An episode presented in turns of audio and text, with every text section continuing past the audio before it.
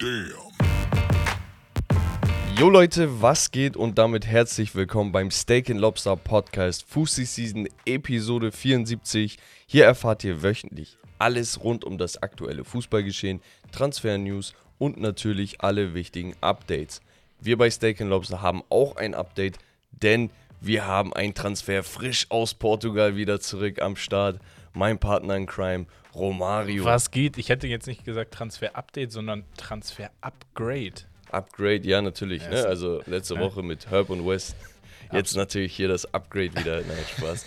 Jungs, vielen, vielen Dank, dass ihr übernommen habt. Jo, Rommel, wir sind endlich wieder da. wir sind da. Wir sind die, jetzt die erholt. Urlauber, wir, wir haben erstmal ausgesorgt, glaube ich. Ne? Perfekt. und können bis zum Sommer Gas geben und dann wieder Urlaub nehmen. Spaß.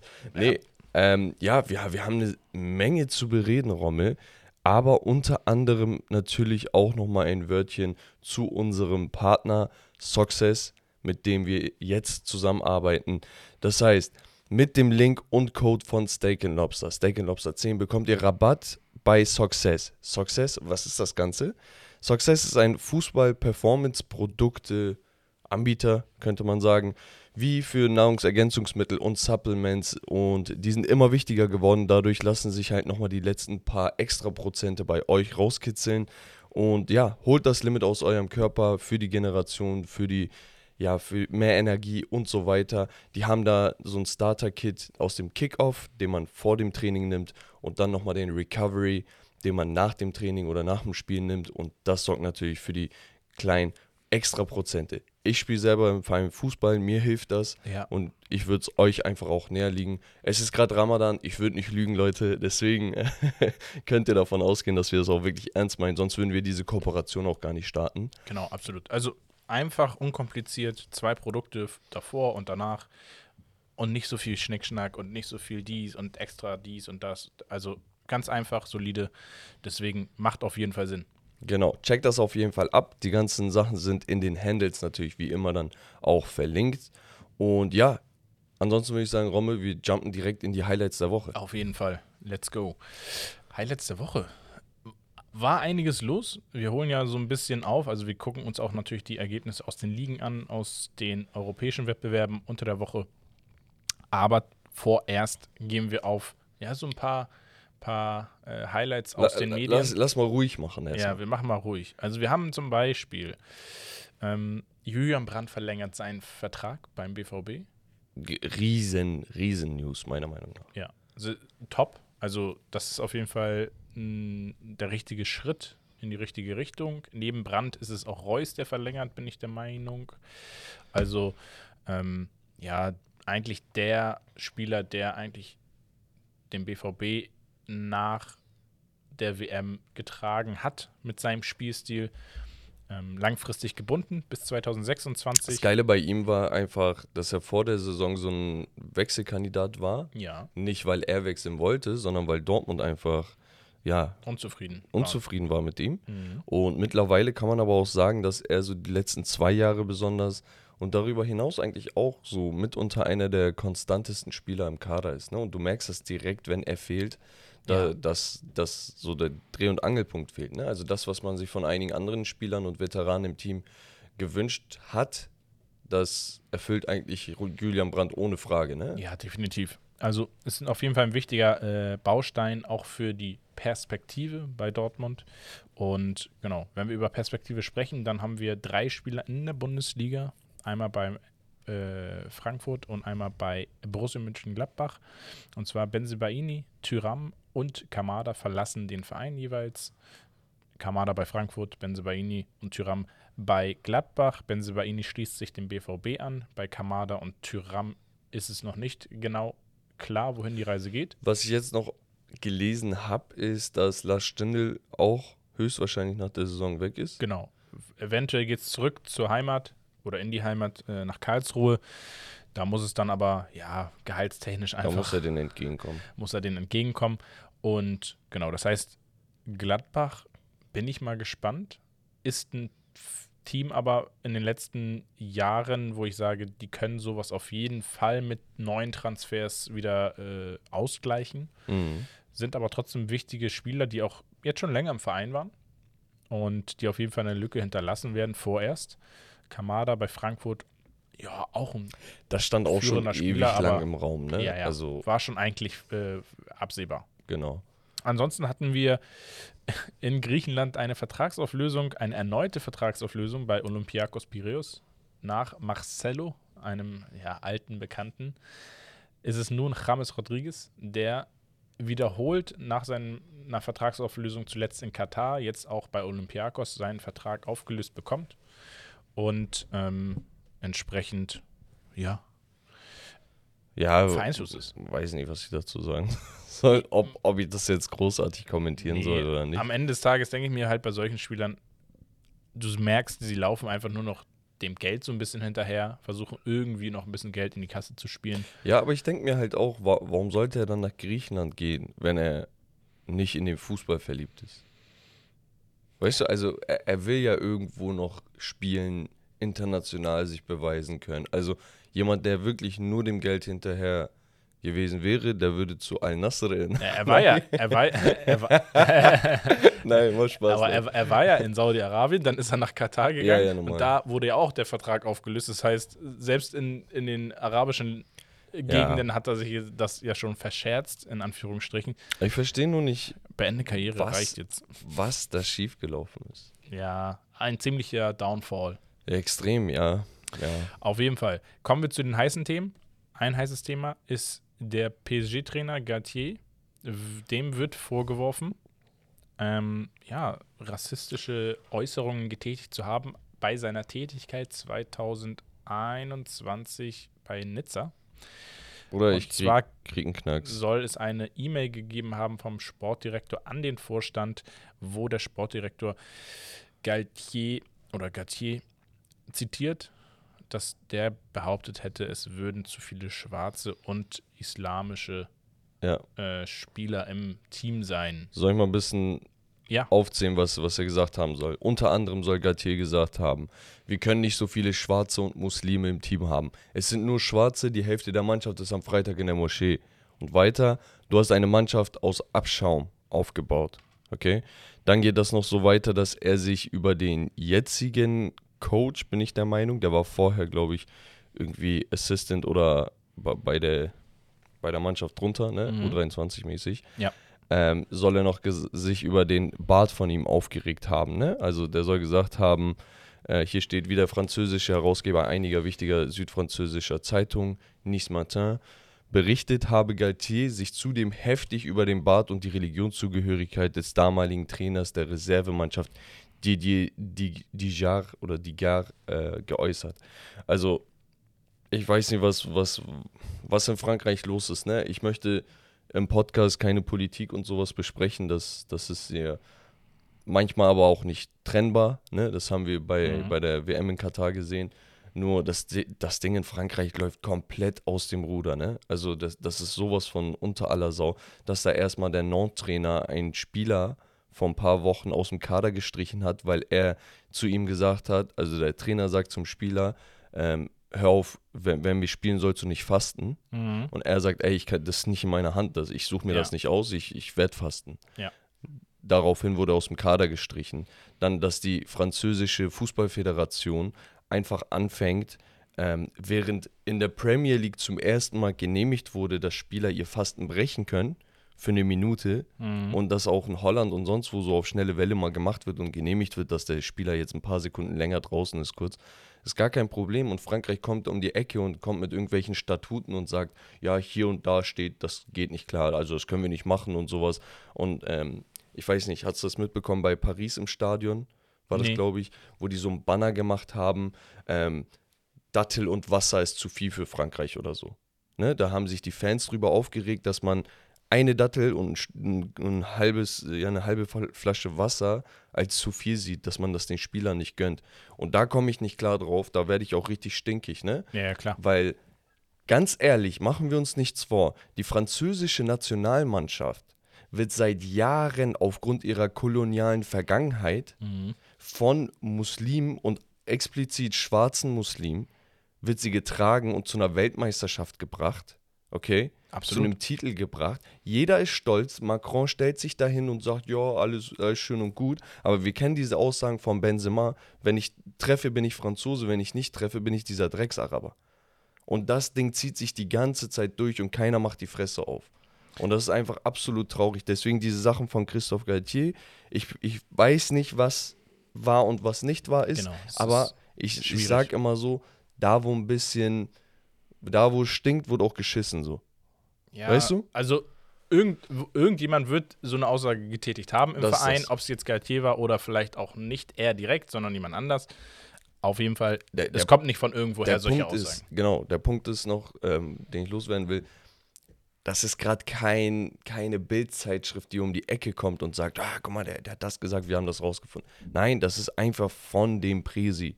So, Ja, ja. Von, und und der, der jetzige Trainer, ne? Dieser, die, die, die gar, der hat sich auch dazu geäußert, abschließend, das ist eigentlich gut abgerundet. Der Verein hat heute kommuniziert, heute werden wir nichts mehr dazu sagen. Es ist klar zu erkennen, dass es zwei unterschiedliche Versionen gibt. Die Wahrheit wird am Ende ohnehin ans Licht kommen.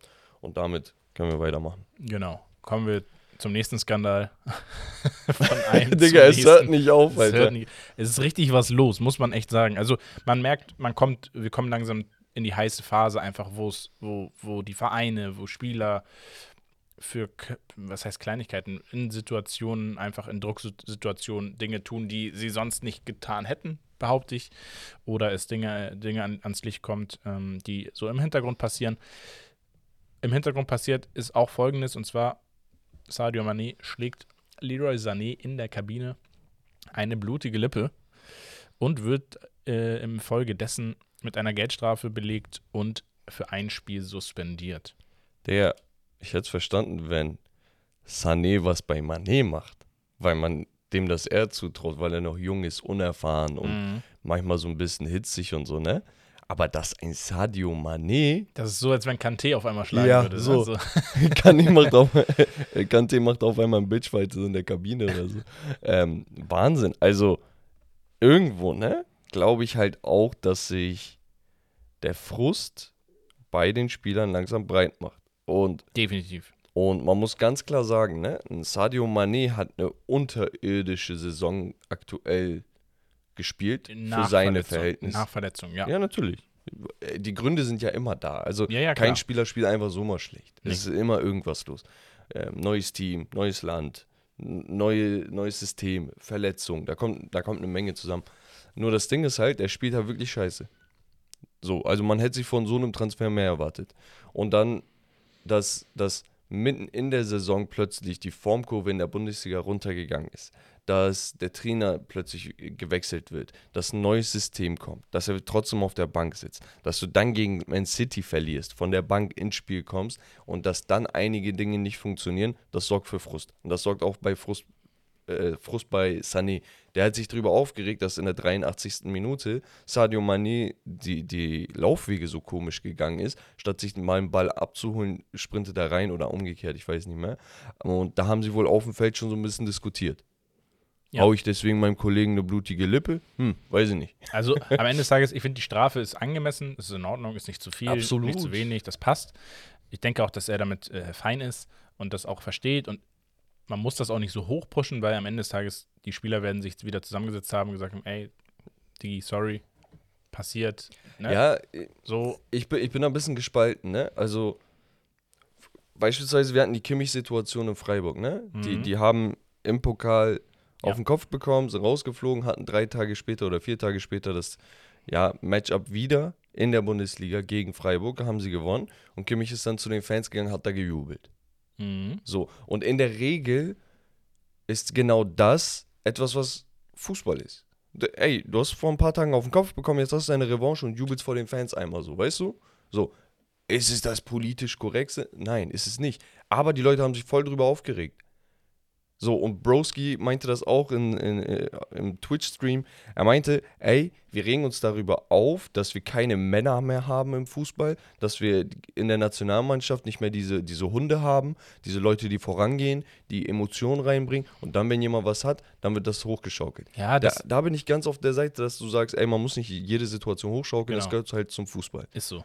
Aber das ist schon eine Sache, wo ich sage, ey, das, dieses Manet-Ding, wenn Manet so weit aus seinem Charakter herausgeht, dann ist da wirklich die Kacke am Dampf. Ja, aber ich glaube, wie gesagt, das ist.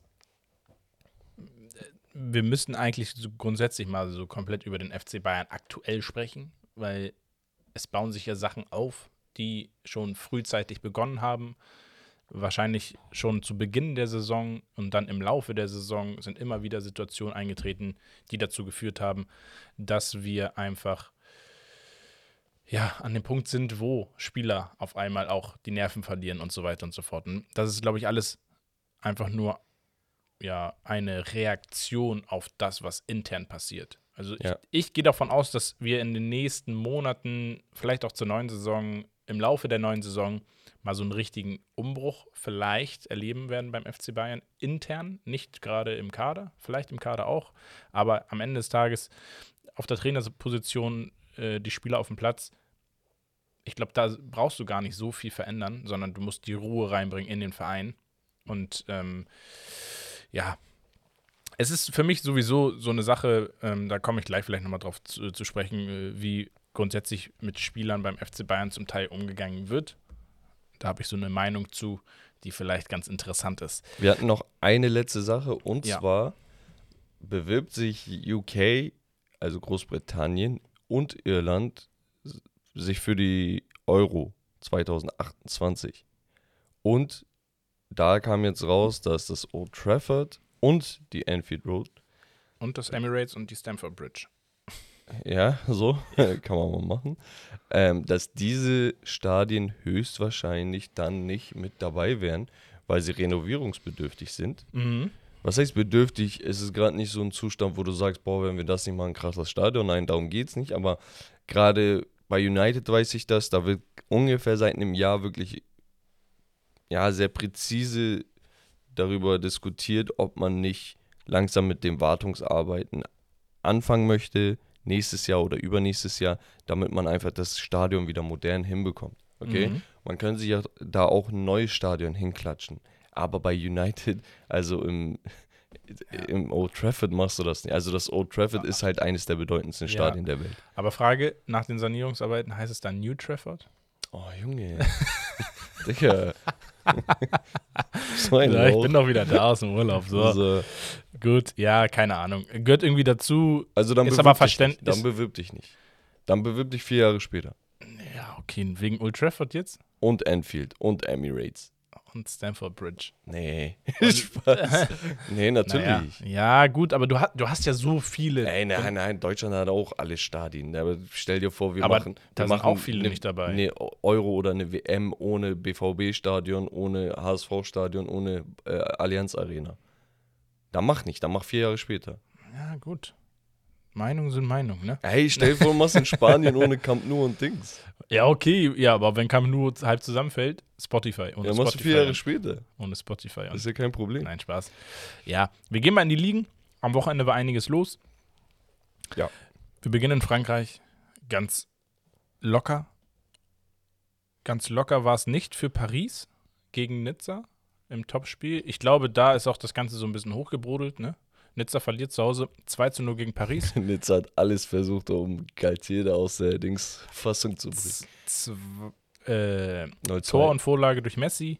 Ja. Ähm, also war so Man of the Match. Aber wenn wir uns, ich habe mir mal die Spielbewertungen angeguckt und der Topspieler in diesem Spiel war wer? Donnarumma. Weil Nizza Paris an die Wand gespielt hat. Also an die Wand gespielt für die Verhältnisse, ne? Also der hatte irgendwie, ich glaube, die hatten 18 zu 10 oder so Torschüsse für Nizza. Ähm, Donnarumma hatte, glaube ich, sieben Schüsse aufs Tor, fünf gehalten. Also da war richtig äh, Feuer. Das auf- war ja halt der erste PSG. Sieg seit drei Spielen für Paris, ne? Die haben ja die letzten ja. beiden Spiele da, davor verloren. Es ist halt so eine Sache, ey, ja, okay, Nizza spielt die an die Wand so auf den und am Ende verlieren sie halt trotzdem 0-2. Das ist so wie wenn irgendein Team gut gegen Bayern spielt und am Ende weißt du sowieso, ey, bringt doch alles nichts. Ja, gut. Auf jeden Fall gewinnt Lyon ein wichtiges Spiel gegen Stade Rennes. Das war wirklich wichtig für sie.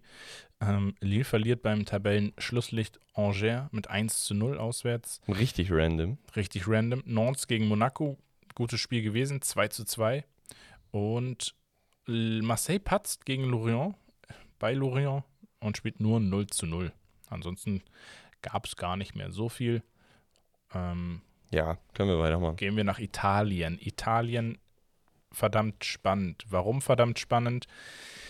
Napoli bleibt oben, gewinnt gegen Lecce, aber dann haben wir es Lazio auf 2, AS Rom auf 3, dann kommt AC Milan auf 4, Inter Mailand auf 5 mittlerweile, Atalanta auf 6, Juve auf 7. Hast du das auswendig gelernt? Ich habe es mir gestern nochmal angeguckt. Ich kann mir sowas ganz gut einprägen.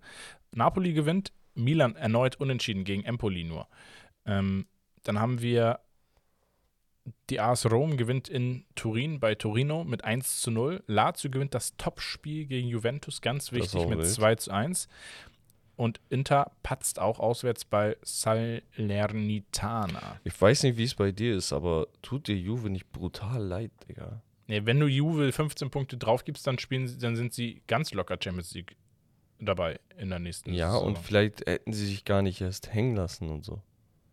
Also danach ging ja auch die Formkurve deutlich nach unten. Da haben die auch angefangen, Tore zu kassieren. Ja, ob, obwohl sie trotzdem immer noch gut. Sie spielen gut. Also für die Verhältnisse, für das, was da los war oder ist. Ja, am Ende des Tages, wenn es so weitergeht und sie siebter bleiben, dann ist, nee, sind also die auch die, international glaub, nicht dabei. Sie, sie können international, es sind nicht viele Punkte, ich glaube zwei, drei Punkte. Vier Punkte ja, vier zu Punkte. Atalanta. Ist aber alles noch drin. Ich, ich finde es voll traurig. Was erstaunlich ist, ist einfach natürlich Napoli, brauchen wir jetzt nicht mehr viel reden. Da haben wir jede Woche Credits gegeben. Werden auch wahrscheinlich meist seit 16 Punkte Vorsprung aktuell und noch, ja, die spielen 38 Spiele, noch 9 Spiele. So, sollte passen. Aber was krass ist, ist einfach, dass die römischen Teams da Gas geben und besonders Lazio auch so im Windschatten von allen Vereinen immer so, dass sie da vorbeiziehen, haben mittlerweile die beste Defensive der gesamten Liga und machen es einfach Jahr für Jahr eigentlich echt gut und kriegen auch nie Credits also auch nie Credits, wer ja auch extrem underrated wird, ist, auch dann die Leistung von AS Rom am Ende des Tages. Die ja. äh, mit einem Einkauf von einem Mourinho eigentlich vieles richtig gemacht haben am Ende des Tages. Doch, äh, mit dem, was sie haben an Material und das, was sie da rausholen, auch diese Saison, letztes, letzte Saison Conference League gewonnen, hat man so ein bisschen belächelt. In der Europa League sind sie jetzt immer noch drin. Ja, kommen wir gleich zu äh, im Viertelfinale sind auf Platz 3 in der Liga gegen Vereine, gegen vor Milan, vor Inter, vor Juve. Das musst du erstmal machen. Ne? Ja. Also, das ist schon eine bärenstarke Leistung, weil man gesagt hätte, glaube ich, von diesen Top 6 Teams hätte man AS Rom, glaube ich, nach unten gepackt. Ja, so man hätte die so mit Atalanta und so genau. in eine Schublade gesteckt. Deswegen ist es. Aber Lazio halt auch. Ja, Lazio auch, ja. Ja, und das ist halt krass. Aber wir gehen weiter nach Spanien und wir haben eben vergessen zu erwähnen, in Frankreich gab es nur eine rote Karte. Ja. Dafür ist die Mentalität ein wenig auf die Iberische Insel rübergeschwappt, das denn wir, wir hatten zwei rote Karten von Sevilla beim 2-2 gegen Celta Vigo. Und nochmal zwei rote Karten beim 0-2 von Sevilla. so. Gegen Dann, Cadiz. Äh, vom, genau, von Real Betis Sevilla, so, damit es keine Dings gibt. Rayo Vallecano unterliegt zu Hause gegen Atletico Madrid in Unterzahl mit 1 zu 2. Espanyol Barcelona gegen Bilbao, auch genau dasselbe Ding, 1 zu 2, auch in Unterzahl. Dann hatten wir Real Madrid. Wahnsinn. Die verlieren zu Hause gegen Villarreal. Und ich weiß nicht, wer damit gerechnet hat oder hätte. Aber das ist schon krass. Also, und jetzt ist der Anschluss halt komplett weg. Der ist, der ist weg. 13 ja, also Punkte. das Ding ist durch. Ähm, das Problem ist ja auch irgendwie, auch bei Real Madrid, die Trainerfrage steht ja im Raum und jetzt auch schon länger. Aber wenn wir gleich zum Thema Champions League kommen, dann muss man das halt auch wieder irgendwie aufrollen. Des Weiteren patzt Barcelona auch äh, parallel bei äh, zu Hause gegen Girona. Mhm. Und ich habe das Gefühl, Real Madrid fokussiert sich gar nicht mehr auf die Liga. Also da sind sie gar nicht mehr so im Fokus. Da haben sie schon abgeschlossen seit ein paar Wochen, dass da nichts mehr geht. Ich glaube, nach dem Klassiko spätestens, ähm, dass sie dann nicht mehr rankommen an Barcelona. Aber das wird für mich heißen, dass sie gebrochen sind. Ja, nee, dafür ist ja dieses, das, dafür ist Real Madrid ja das Mentalitätsmonster schlechthin, dass sie, glaube ich, gerade das können, zu sagen, naja, Liga, ey, wir wollen jetzt da kaputt machen und einfach die Hoffnung, die einfach ja eigentlich nicht Ja, aber da dass du, darf. das meine ich ja, dass du überhaupt in der Situation bist, dass du dir das eingestehen musst und dann mit einer Startaufstellung von Vasquez, Nacho Fernandes, Links- und Rechtsverteidiger, dann Asensio, Chuamini, Dani Ceballos, äh, dass du damit anfängst, statt mit einem Valverde und Luka Modric ja, und geschont für Toni die Kroos. Champions League. Genau. Das zeigt mir auch, dass du aufgegeben hast. Aber ist auch okay. Also ich finde Nee, das nicht okay. Also ich finde es, ich finde es kranker, wenn du sagst, okay, ab einem gewissen Punkt in der Liga, ey, der Abstand ist so groß, es macht keinen Sinn, jetzt alles da reinzuwerfen noch. Jedes Spiel. Äh, Me- mein, mein Punkt ist nicht, mein Punkt nicht ist, dass du zu der Erkenntnis kommst. Mein Punkt ist, dass du es da darauf du, ja, na klar, aber. ankommen lassen hast. Natürlich, deswegen gibt es ja auch diese Trainerfrage. Also Athlet, guck mal, erinnerst du dich an Atletico, was am Anfang der Saison über die gesagt wurde? Ja. Mit der ist Chaos, ähm, ja, es reicht doch langsam mal mit äh, Diego Simeone, die brauchen dann neuen Wind, die müssen das machen, die müssen dies machen. Real Madrid hat 59 Punkte, Atletico Madrid hat 57. Real wird vielleicht nicht mal Vizemeister. Und das gegen einen kriselnden Club. Wir wissen, dass Real Madrid die Champions League rasiert und dass die Königsklasse den, ja, den Königlichen gehört. So, weißt du? Ja. Aber das, was gerade in der Liga abgeliefert wird, unentschieden, Sieg, Niederlage, Sieg, Niederlage, Sieg, Niederlage. Weißt du, das ist unterirdisch. Äh, man muss grundsätzlich sagen, dass die La Liga zurzeit eine sehr, also für mich gehören sie zurzeit nicht in die Top 3 Ligen, performance-technisch, leistungstechnisch. Auch in Barcelona als Tabellenführer spielt für mich keinen überragenden Fußball. Bro, United hat dieses Jahr Aktuell allein mehr. in der, in der hier Euroleague haben sie den kompletten spanischen Pokal durchgespielt. Ich glaube, De Gea meinte das. Er meinte, es fühlt sich so an, als wären wir im, im Ligapokal von Spanien. Die haben gegen Barca gespielt, gegen Real Sociedad gespielt. Lass mich nicht lügen, gegen äh, Sevilla spielen sie jetzt und gegen noch einen Club Betis Sevilla haben sie auch. Betis Sevilla müsste das Ja. sein. Genau, gegen vier Clubs und bislang stehen sie gut da, weißt du? Also Ja, ja. die spanische Liga baut schon ein wenig ab, habe ich das Gefühl. Ja, es ist kriselt so ein bisschen. Wa- Was aber nicht heißt, dass sie international nicht immer noch diese geisteskranken Turniermannschaften haben. Ne? Sevilla haben wir gestern gesehen, Ja. von 0-2 zu einem 2-2 gedreht mit Unterstützung von United-Spielern. Ja. Und ja, weiß ich nicht, Real Madrid halt in der Champions League halt dafür besser, ne? Aber gut, ich Yes. weiß nicht. Nochmal ganz kurz Tabellenkonstellation. Barcelona 72, Real Madrid 59, also 13 Punkte Unterschied. Barca nach 28 Spielen immer noch im einstelligen Gegentorbereich. Neun Gegentore erst. Ja, das ist krass. Das ist krass. Dann Atletico Madrid mit 57, Real Sociedad 51 und dann streiten sich Villarreal, Betis Sevilla um die Plätze 5 und 6. Yes. Wir gehen in die Bundesliga und zwar in die erste und zweite Bundesliga. Wo wollen wir anfangen? Zweite Bundesliga. Wir fangen. SV Forever and ever. Naja, also, man muss ja sagen, Hamburg ist gut vertreten. Und Hamburg ist gut vertreten, weil es eine Mannschaft gibt, die einen unglaublichen Run hat und sich dadurch in das, in das Aufstiegsrennen einfach eingemischt hat jetzt wieder. Du solltest gar nicht da sein. Du solltest, Digga, ich weiß Ja? noch, nach, ich weiß nicht mehr nach wie vielen Spielen das war, aber Pauli hatte 17 Punkte, waren irgendwie Relegation oder kurz vor der Relegation, dann gab es einen Trainerwechsel. Und was dann abgegangen ist, ne? Also, guck mal, braucht gar nicht viel drumherum reden, die gewinnen einfach jedes Spiel.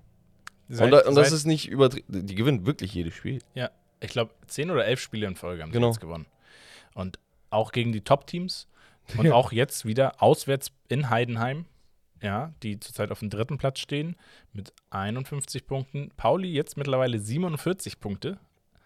Und ich Ja. mag, ich mag Pauli gar nicht. Ne? Für mich ein viel zu politischer Verein. Machen mir zu viele, zu viele. Du bist HSV-Fan, du, du kannst, das geht Nein, auch nein, nein. nicht, dass du die Guck, magst. ich bin immer so ein Typ gewesen.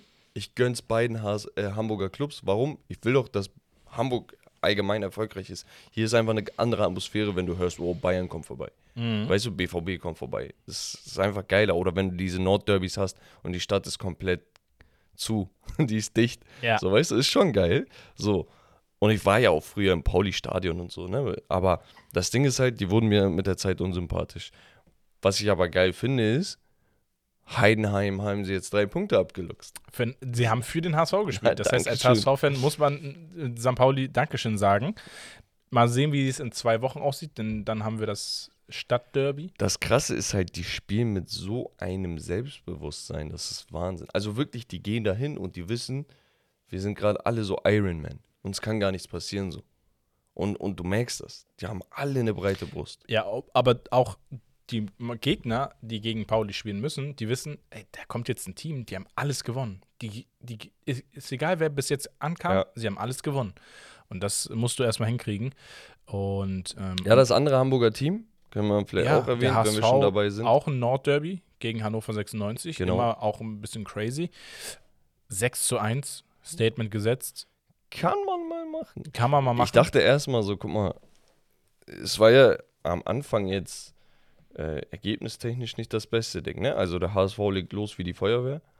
Dann Derrick Köhn, Ex-Hamburger, ne? Ja. hat auch beim HSV in der Jugend gespielt, ist dann zu den Bayern in die zweite gegangen, damals mit, mit Ochi zusammen noch gespielt, Richtig. bisschen jünger als er aber.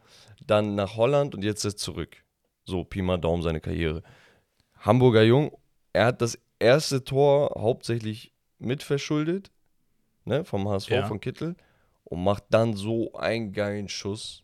Einfach, Ball prallt so nach hinten durch, er nimmt den Bam reingeknallt ins lange Eck. 2-1 Anschlusstreffer in der 52. Hm. Und dann die nächste halbe Stunde war kompletter Horror für Hannover.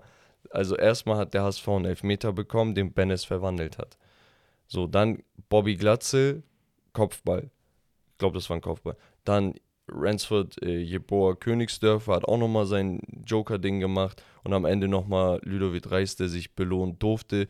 Sowieso überragende Saison. Ich freue mich, dass Bennis endlich, endlich, ich hoffe es, äh, weil er rotiert sehr viel, ich hoffe, dass er jetzt seinen Stammplatz hat. Ich habe das sowieso die ganze Zeit nicht verstanden, warum er immer von der Bank kam.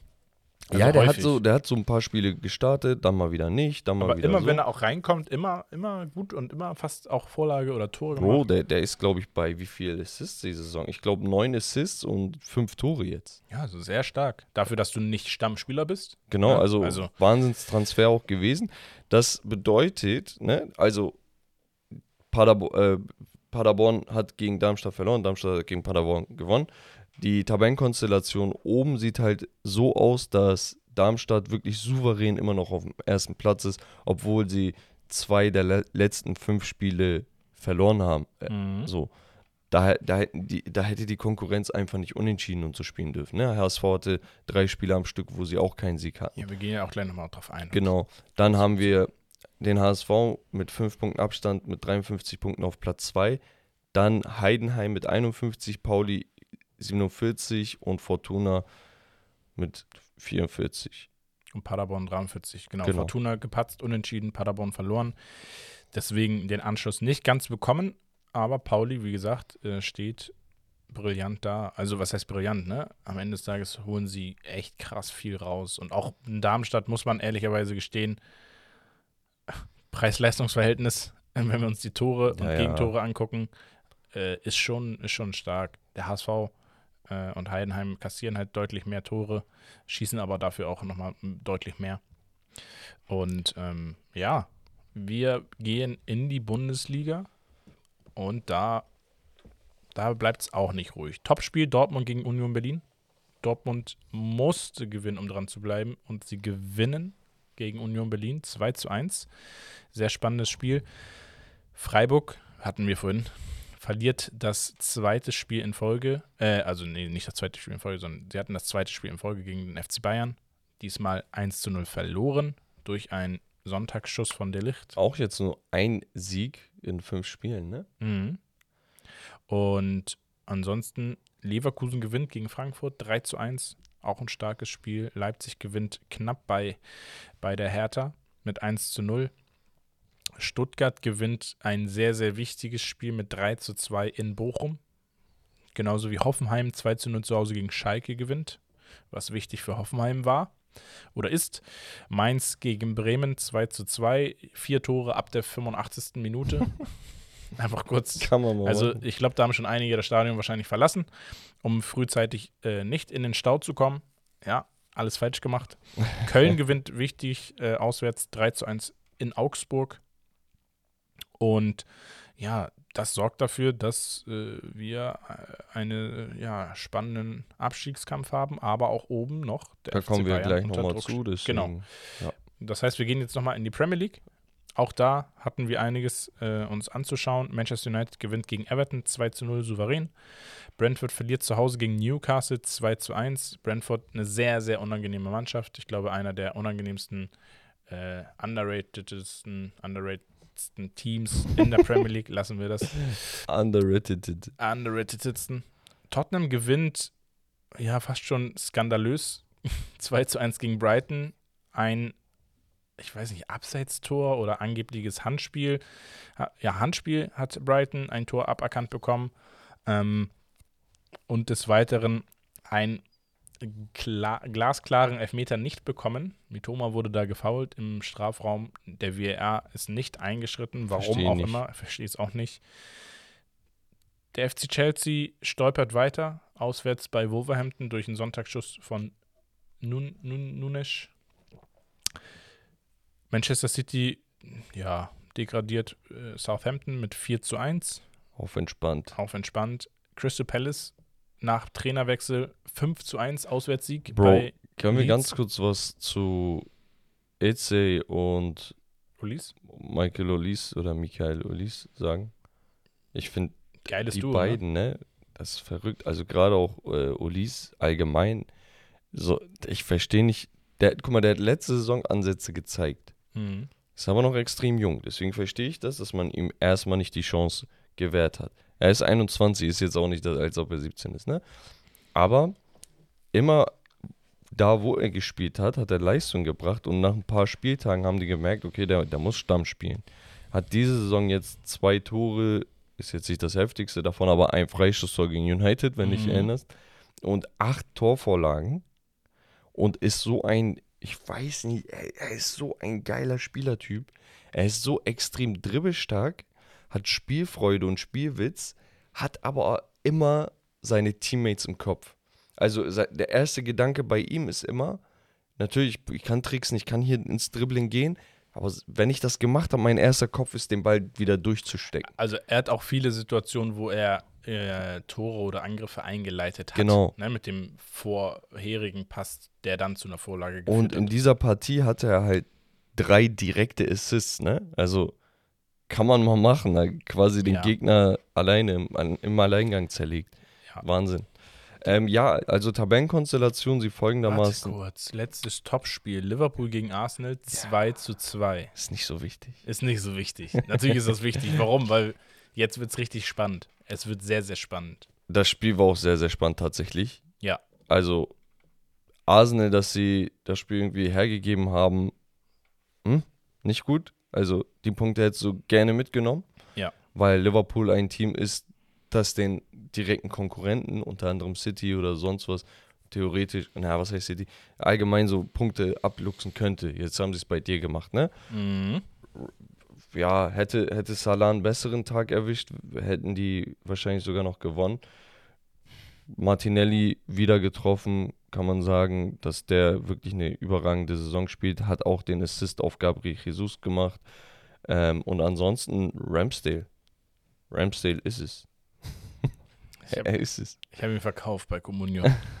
Seitdem ich ihn verkauft habe. Achso, und Dings, ähm, David Nunez war das. Ich weiß nicht, wann die Aussage tatsächlich getätigt wurde, aber es ging um Thomas Partey, wo er meinte, ja, einige sagen, Thomas Partey sei der beste Sechser hier in der Liga und so aktuell.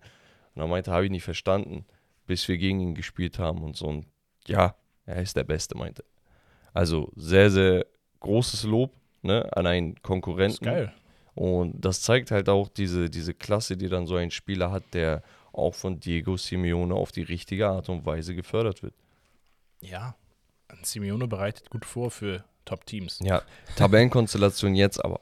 73 Punkte Arsenal, haben aber ein Spiel mehr und sechs Punkte Vorsprung. Das heißt, der Abstand kann auf drei Punkte verkürzt werden, wenn City die nächste Partie gewinnt. Genau. Okay.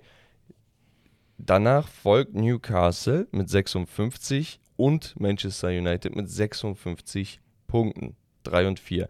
Newcastle in überragender Verfassung, gewinnen die letzten fünf Spiele, darunter auch ein Spiel gegen United.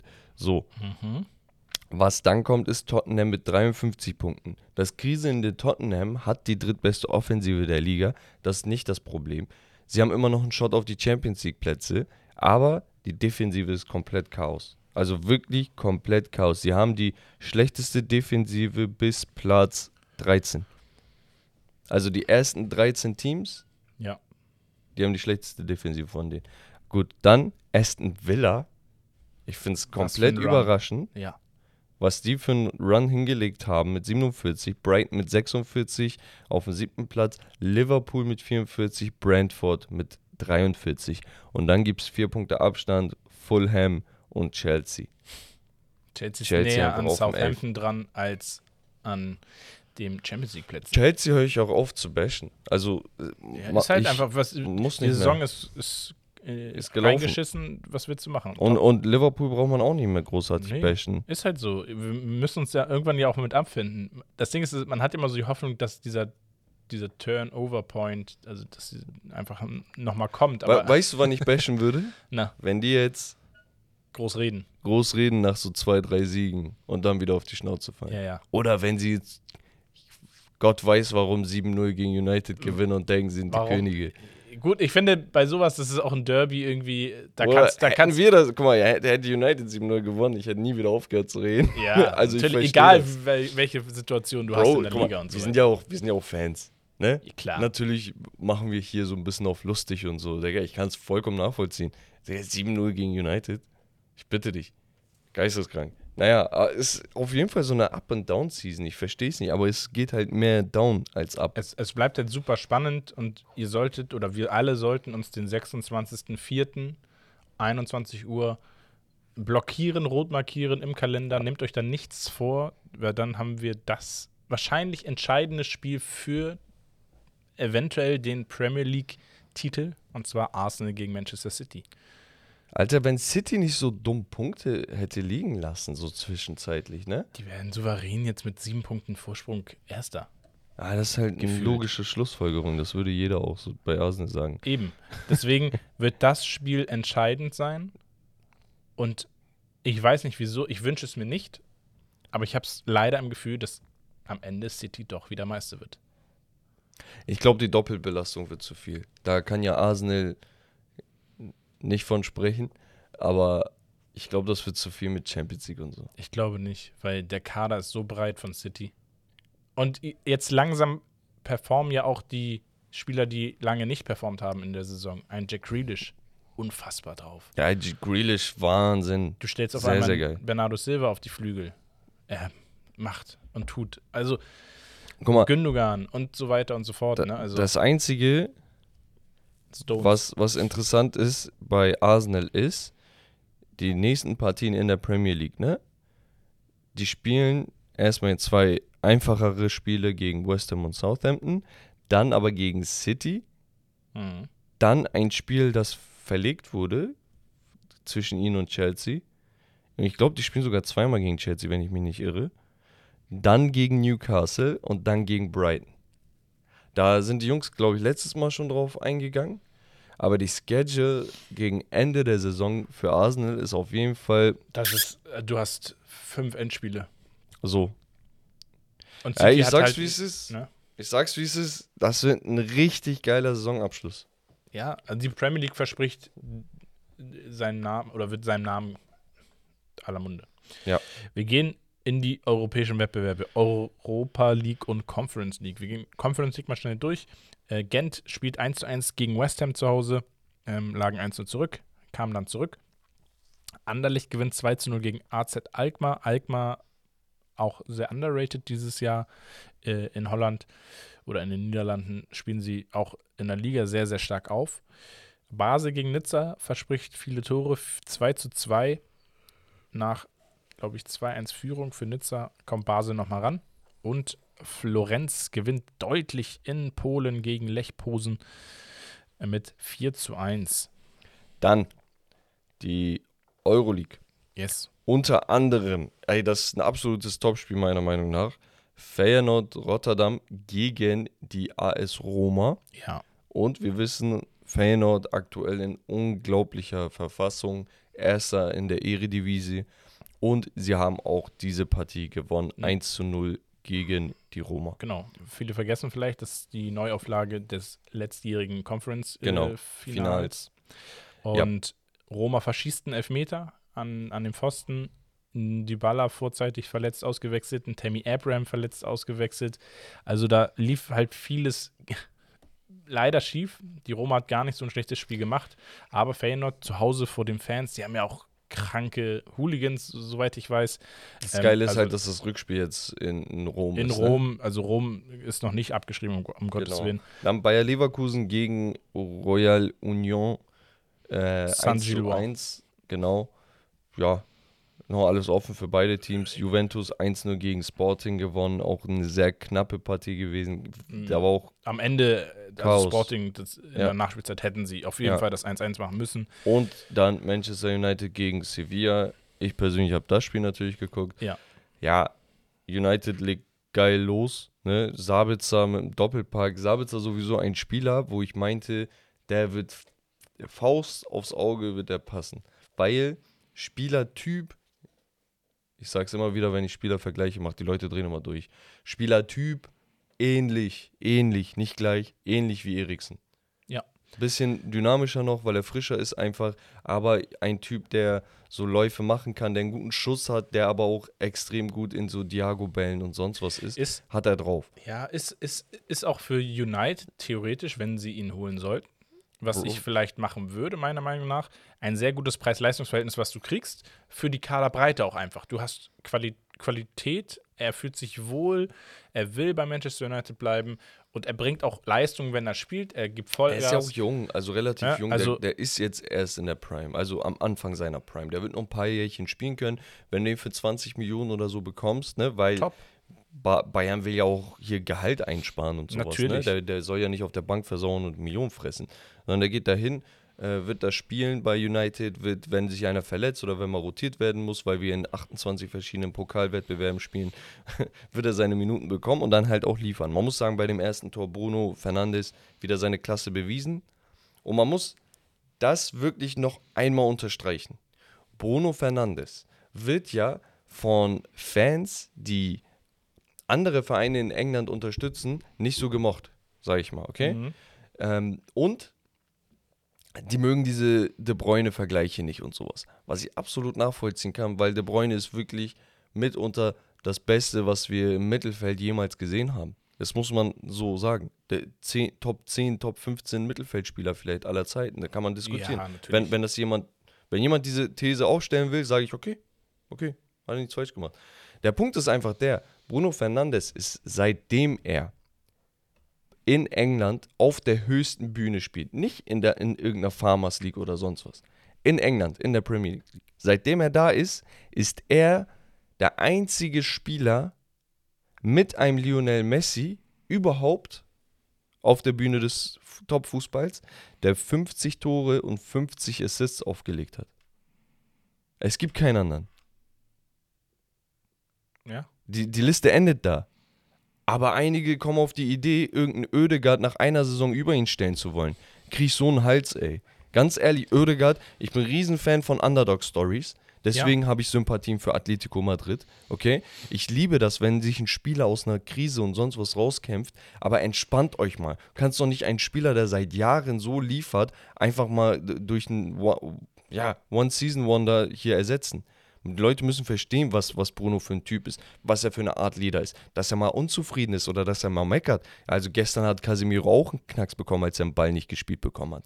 Das passiert, das sind Emotionen. Aber das gehört dazu, willst du, du von brauchst dem solche, Leader. genau, du brauchst solche Spieler. Guck mal, wenn, wenn das der 16. Mann macht, okay? Irgendein Rotationsspieler, der eh nur mit Ach und Krach spielt, wenn der sich bei einem Leader beschwert oder ein Sané bei einem Ich wollte gerade sagen, dann gibst du einen Schlag auf die Lippe. so, dann gibst du einen Schlag auf die Lippe. Aber wenn Casemiro oder ein Bruno Fernandes oder so, das, oder hier ein Ramos oder so, die dürfen das. Die haben sich das Standing Natürlich. erarbeitet. natürlich. Ähm, deswegen, Naja, zurück zur Partie. Genau, die gehen 2-0 in Führung. Martial auch nochmal überragend so einen ähnlichen Pass gespielt. Das waren eigentlich so die. grundsätzlich, das war Dasselbe noch Tor so. Martial bis zur Auswechslung, da stand es ja noch 2-0 auch. Spieler des Spiels, meiner Meinung nach. Ich sag, ich habe auch mit einem Kollegen geredet, mit Eodel, der auch hier schon ähm, als Gast war. Ich meinte, ey, Marcel ist echt heftig, wenn er spielt und so. Und dann Mhm. hat er auch gesagt, er sagt, ja, der, hat- der, der hat jede Voraussetzung für einen Top-Stürmer. Also er ist schnell, er ist kräftig, er hat einen guten Abschluss, er hat die Übersicht, er kann links, rechts, er, er kann alles. Aber er ist halt nie fit. Technik, ja. Er ist halt nie fit. Gut, dann ging es halt 2-0 weiter. Die zweite Halbzeit war so ein bisschen hin und zurück, bis die letzte Viertelstunde anfing. Und dann war Chaos. Dann war richtig Chaos. Ich weiß nicht, was passiert ist bei United, ne? aber wir haben uns halt selbst. Ja gut, äh, ihr hattet Abgeschossen. einen Spieler weniger. Alle Wechsel hattet ihr schon. Dann Lisandro Martinez wahrscheinlich schwerer verletzt, leider. Man sagt, er hat eine Verletzung an der, an der Ferse, Achillessehne, irgendwie sowas. Das wird halt jetzt noch untersucht. Genau. Ähm, ja, zwei Eigentore durch Malassia und Harry Maguire Maguire. mit dem Kopf. Also, ja, wenn du Scheiße am Fuß hast, hast du Scheiße am Fuß. Was Ja, da, da dachte ich, also ich habe mich weniger über das Eigentor aufgeregt, sondern mehr darüber, dass Maguire den Leuten halt Futter gibt.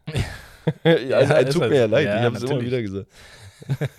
so, warum? Guck mal, der Ball kann überall hinfliegen. der Ball kann überall Das ist der hinfliegen. größte Meme geworden überhaupt. Wir führen 2 zu 0. Der Typ wird eingewechselt, weil gesagt wird, ja, Digga, so schon kannst ja nicht mehr werden. Und dann macht der Gü im Kopf weiter. Auf den, er hat noch richtig die Nickbewegung gemacht. Ja, er wird ja angeköpft. Aber er Was hat dann er trotzdem machen, noch so in dem Moment eingenickt. Bro, ich weiß nicht, warum es So. immer er ist. Das ist unfassbar, ne? Das ist keine Ahnung. Und am Ende des Tages ist es auch irgendwie dieser Sevilla Europa League Fluch, dass ja. sie, ey, die spielen Katastrophenfußball irgendwie dieses Jahr und sie sind trotzdem da und spielen 2-2 im Old Trafford. Warum auch immer, keine Ahnung. Nicht. Also, ja, ja, kann man nicht viel sagen. Äh, Hut ab. Wir gehen Hut in die ab. Champions League. Da kommen wir jetzt von äh, Emotion zu Emotion. Bei mir, Benfica verliert zu Hause gegen Inter Mailand 2 zu 0. Ähm, mehr erwartet, deutlich mehr erwartet. Warum tut das weh? Die Fans sind auch sehr ja, verärgert, weil wir am Wochenende zuvor gegen Porto zu Hause verloren haben, das Derby in der Liga. Wir werden wahrscheinlich trotzdem Meister, aber trotzdem, das sind halt die Spiele, die musst du gewinnen. Wenn du nicht Meister wirst, aber gegen Porto beide Spiele gewinnst, dann sind die Fans trotzdem zufrieden Ja, ja, So. normal. und auch gegen Inter Mailand. Wir waren da, da schon das bessere Team und wir haben das Spiel auch schon mehr in der Hand gehabt. Ähm, ja, ein, ein nicht äh, vollendetes Pressingspiel sorgt dafür, dass ein Bastoni Ruhe hat, Zeit hat, ein, eine Flanke zu spielen, auf den kleinsten Mann auf dem Platz gefühlt, auf Barella, der dann einnickt. Äh, schönes Tor, gut gespielt. ähm, Benfica muss auf jeden Fall mindestens ein Tor machen, spätestens ganz am Ende. Und sie kriegen dann gegen sich einen Elfmeter, wo ich sage, ja, ist für mich auch wieder so eine zweifelhafte Entscheidung gewesen, weil jetzt von den, also das Flanke, Arm war oben, aber der Ball flog nicht direkt an den Arm, sondern er wurde von dem Kopf, ist er ein bisschen gegen den Arm dann gekommen, hat die Flugbahn minimal verändert, aber nicht so verändert, dass ich sage, okay, krank Mhm. wurde dann nach äh, Beobachtung vom Schiri so entschieden. Ich finde halt das Problem beim VAR und gerade bei so Handentscheidungen, diese Verlangsamung, diese Zeitlupen-Situation bei dem VAR, wenn sie sich das angucken, selber nochmal, ey, das sieht teilweise so ganz anders aus als aus dem Spielfluss heraus, ähm, die Situation, dass ich ja den Schiri dann auch in der Situation verstehe, dass er sagt, ja, für mich klar, ja, klar Hand. Ja, Mhm. Weil du es aber auch so verlangsamst, dass es einfach auch aussieht, als wenn die Hand da, keine Ahnung, als wenn er Ja, so ja, beim Volleyball wäre. Und ähm, ja, deswegen bitter, meiner Meinung nach trotzdem stark von Inter, muss man sagen, wenn wir uns in der Liga die Performance angucken. In, in den europäischen Wettbewerben wirklich eine brutal solide Mannschaft, gerade defensiv. Ohne Hakan, der sich in der Länderspielpause verletzt hatte. Ja. Ich behaupte aber, dass ein, ja, Benfica trotzdem noch eine Chance hat. Prozentual, wie viel würdest du gehen? Ah, Maximal 20. Mhm. 20 bis 25 maximal für Benfica. Also Inter Mailand steht wirklich mit einem Bein im, im Halbfinale. Und Lukaku ist es da. Ja, Bei Inter Lukaku macht. geht. Er wurde auch nur eingewechselt. Ja, aber Ne? Ähm, in dem Moment musst du halt da sein. So. ja, dann haben wir die nächsten Italiener, Milan gegen Napoli. Milan gewinnt 1 zu 0. Äh, wie er extra den Brocken aufschiebt. Natürlich, die Brocken kommen am Ende. Milan gewinnt 1 zu 0 gegen Napoli. Und ich glaube, das ist jetzt das zweite Mal, also jetzt back-to-back, dass Genau. Milan Napoli besiegt. Genau, 4 zu 0 und 1 zu 0 jetzt in der Champions League.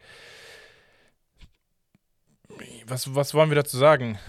Wir haben eine gelb-rote Karte gegen Anguissa. Wir haben einen gelb gesperrten Kim Min-jae in, im Rückspiel. Chaos. Wir haben einen verletzten Osimen.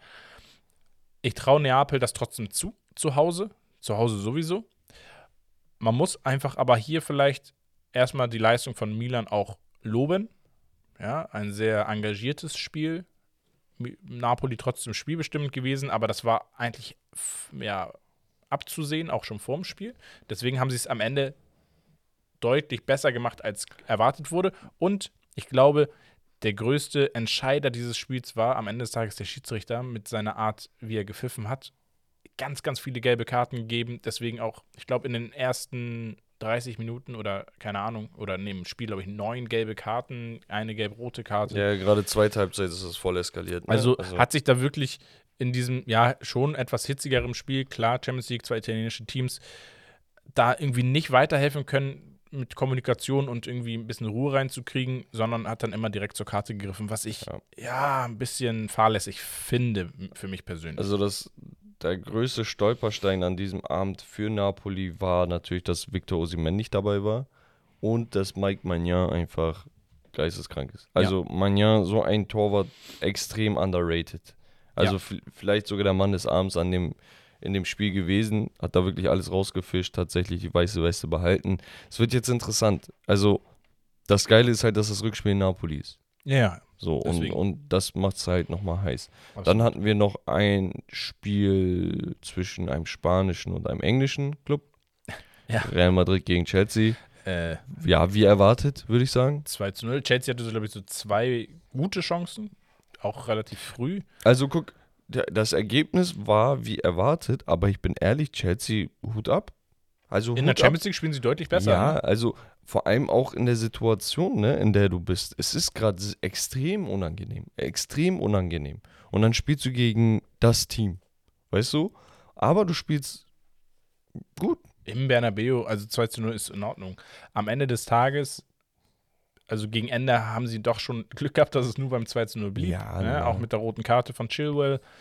Also da sehe ich auch keine Chance, dass sie da irgendwie nochmal rankommen. Ich glaube, Kulibali hatte, musste angeschlagen Kulibali verletzt, äh, eigenverschuldet, irgendwie, keine Ahnung, muskulär. Das Also, Problem ist halt immer noch der Sturm. Du hast keinen Stürmer im Team. Und da, Ja. das ist unterm Strich das, was man dazu sagen kann. Also, dass ein Golo Kante zurück ist, das tut der Mannschaft sehr, sehr gut. Ich Ja. finde, die Harmonie zwischen ihm und Fernandes ist noch nicht perfekt, aber du siehst auf jeden Fall, in welche Richtung das gehen kann. ja, Und dass ein Kovacic der Typ ist, der so die Brücke zwischen den beiden auch schlägt und ein bisschen offensiver auch nochmal vordreschen kann, ist sehr, sehr gut. Das Geile ist halt, die sind interchangeable, weißt du, du, kann, du kannst, ja. wenn der eine nach vorne geht, kann der andere hinten machen. Wenn der eine nach vorne geht, weißt du, also die sind alle in ihrer Qualität. Chelsea hat halt nur Mittelfeld. Ja, Chelsea genau. hat nur Mittelfeld, was so ein bisschen funktioniert. Hinten Katastrophe, vorne. Na, aber hinten fehlt's. waren sie gut. Ja, also ja, jetzt nicht die, da, hab, das Spiel, sondern prinzipiell sind sie hinten eigentlich gut. Ja, ich habe die Einwechslung auch, er hat einen Cucurella gebracht in, in der Dreierkette nach der roten Karte, anstatt, anstatt Ja. äh, ein Chaloba, der gelernte IV ist. Man muss auch sagen, hier Wesley Fofana tut der Abwehr richtig gut. Ne? Also natürlich in so einem, in so einem Spiel, ja, stimmt nicht alles. Ne? Du, du bist halt klar der Underdog. Du, du musst über dich hinauswachsen. Ne? Aber der hat halt die letzten paar Spiele ein Badiashil wieder abgelöst. Seitdem er wieder fit ist, rasiert er wirklich. Er ist wirklich sehr, sehr gut in der Mhm. Premier League. Hat gute Leistung gegen, keine Ahnung, gegen Liverpool und Co. gezeigt. Ich weiß nicht, ich bin guter Dinge, also für die nächste Saison. Einzige, was ich halt nicht verstehe, ist, dass, dass so Mudrik teilweise, ich glaube, der ist seit 14 Spielen oder 18 Spielen da, hat vier Spiele komplett nicht gespielt. Also keine Minute. Und gegen, gegen Real wieder nicht. Wo ich mir denke, ey, offensiv ist es, es ist gerade nicht so, als ob da in, in der Chelsea-Formation solche Giganten sind oder alteingesessene Spieler, wo du sagst, an denen komme ich nicht vorbei. Ähm, du hast einen Typen für 100 Millionen geholt und wenn du siehst, ey, es läuft gerade gar nichts, gar nichts offensiv, dann hau den Typen rein, lass ihn ein bisschen kicken Ja. und schau, ob er einen Akzent setzen kann. Ja, du hast ihn nicht geholt, damit er auf der Bank sitzt. Ich finde sowieso auch die Verpflichtung von einem Lampard jetzt übergangsweise, also Lampard tut sich damit definitiv keinen Gefallen, der Verein tut sich damit keinen Gefallen.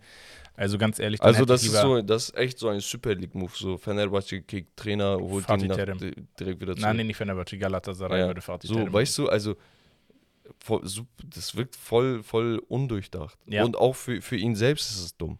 Für ihn ist es dumm. Er macht sich, also Lampard wird keine großen Vereine trainieren in den nächsten fünf bis zehn Jahren wahrscheinlich. Naja, wir kommen endlich zu unserem. Nee, gar nicht wahr. Warte oh. mal, wir haben erst ein Spiel vergessen. Ja, ja, ja, ich dachte, du willst das jetzt anteasern. Ja. Nee, ich wollte gerade, wir kommen zu unserem Spiel. Nein, wir kommen zum letzten Spiel. Und zwar Manchester City gegen den FC Bayern. Ich glaube, das Top-Spiel überhaupt. Darf ich zusammenfassen? Ja. Okay. Erstmal, das Spiel war. Also, das Spiel prinzipiell war sehr, sehr geil. Extrem ja. ansehnlicher Fußball, war, war sehr, sehr nice. Es ging nur ein bisschen hin und her.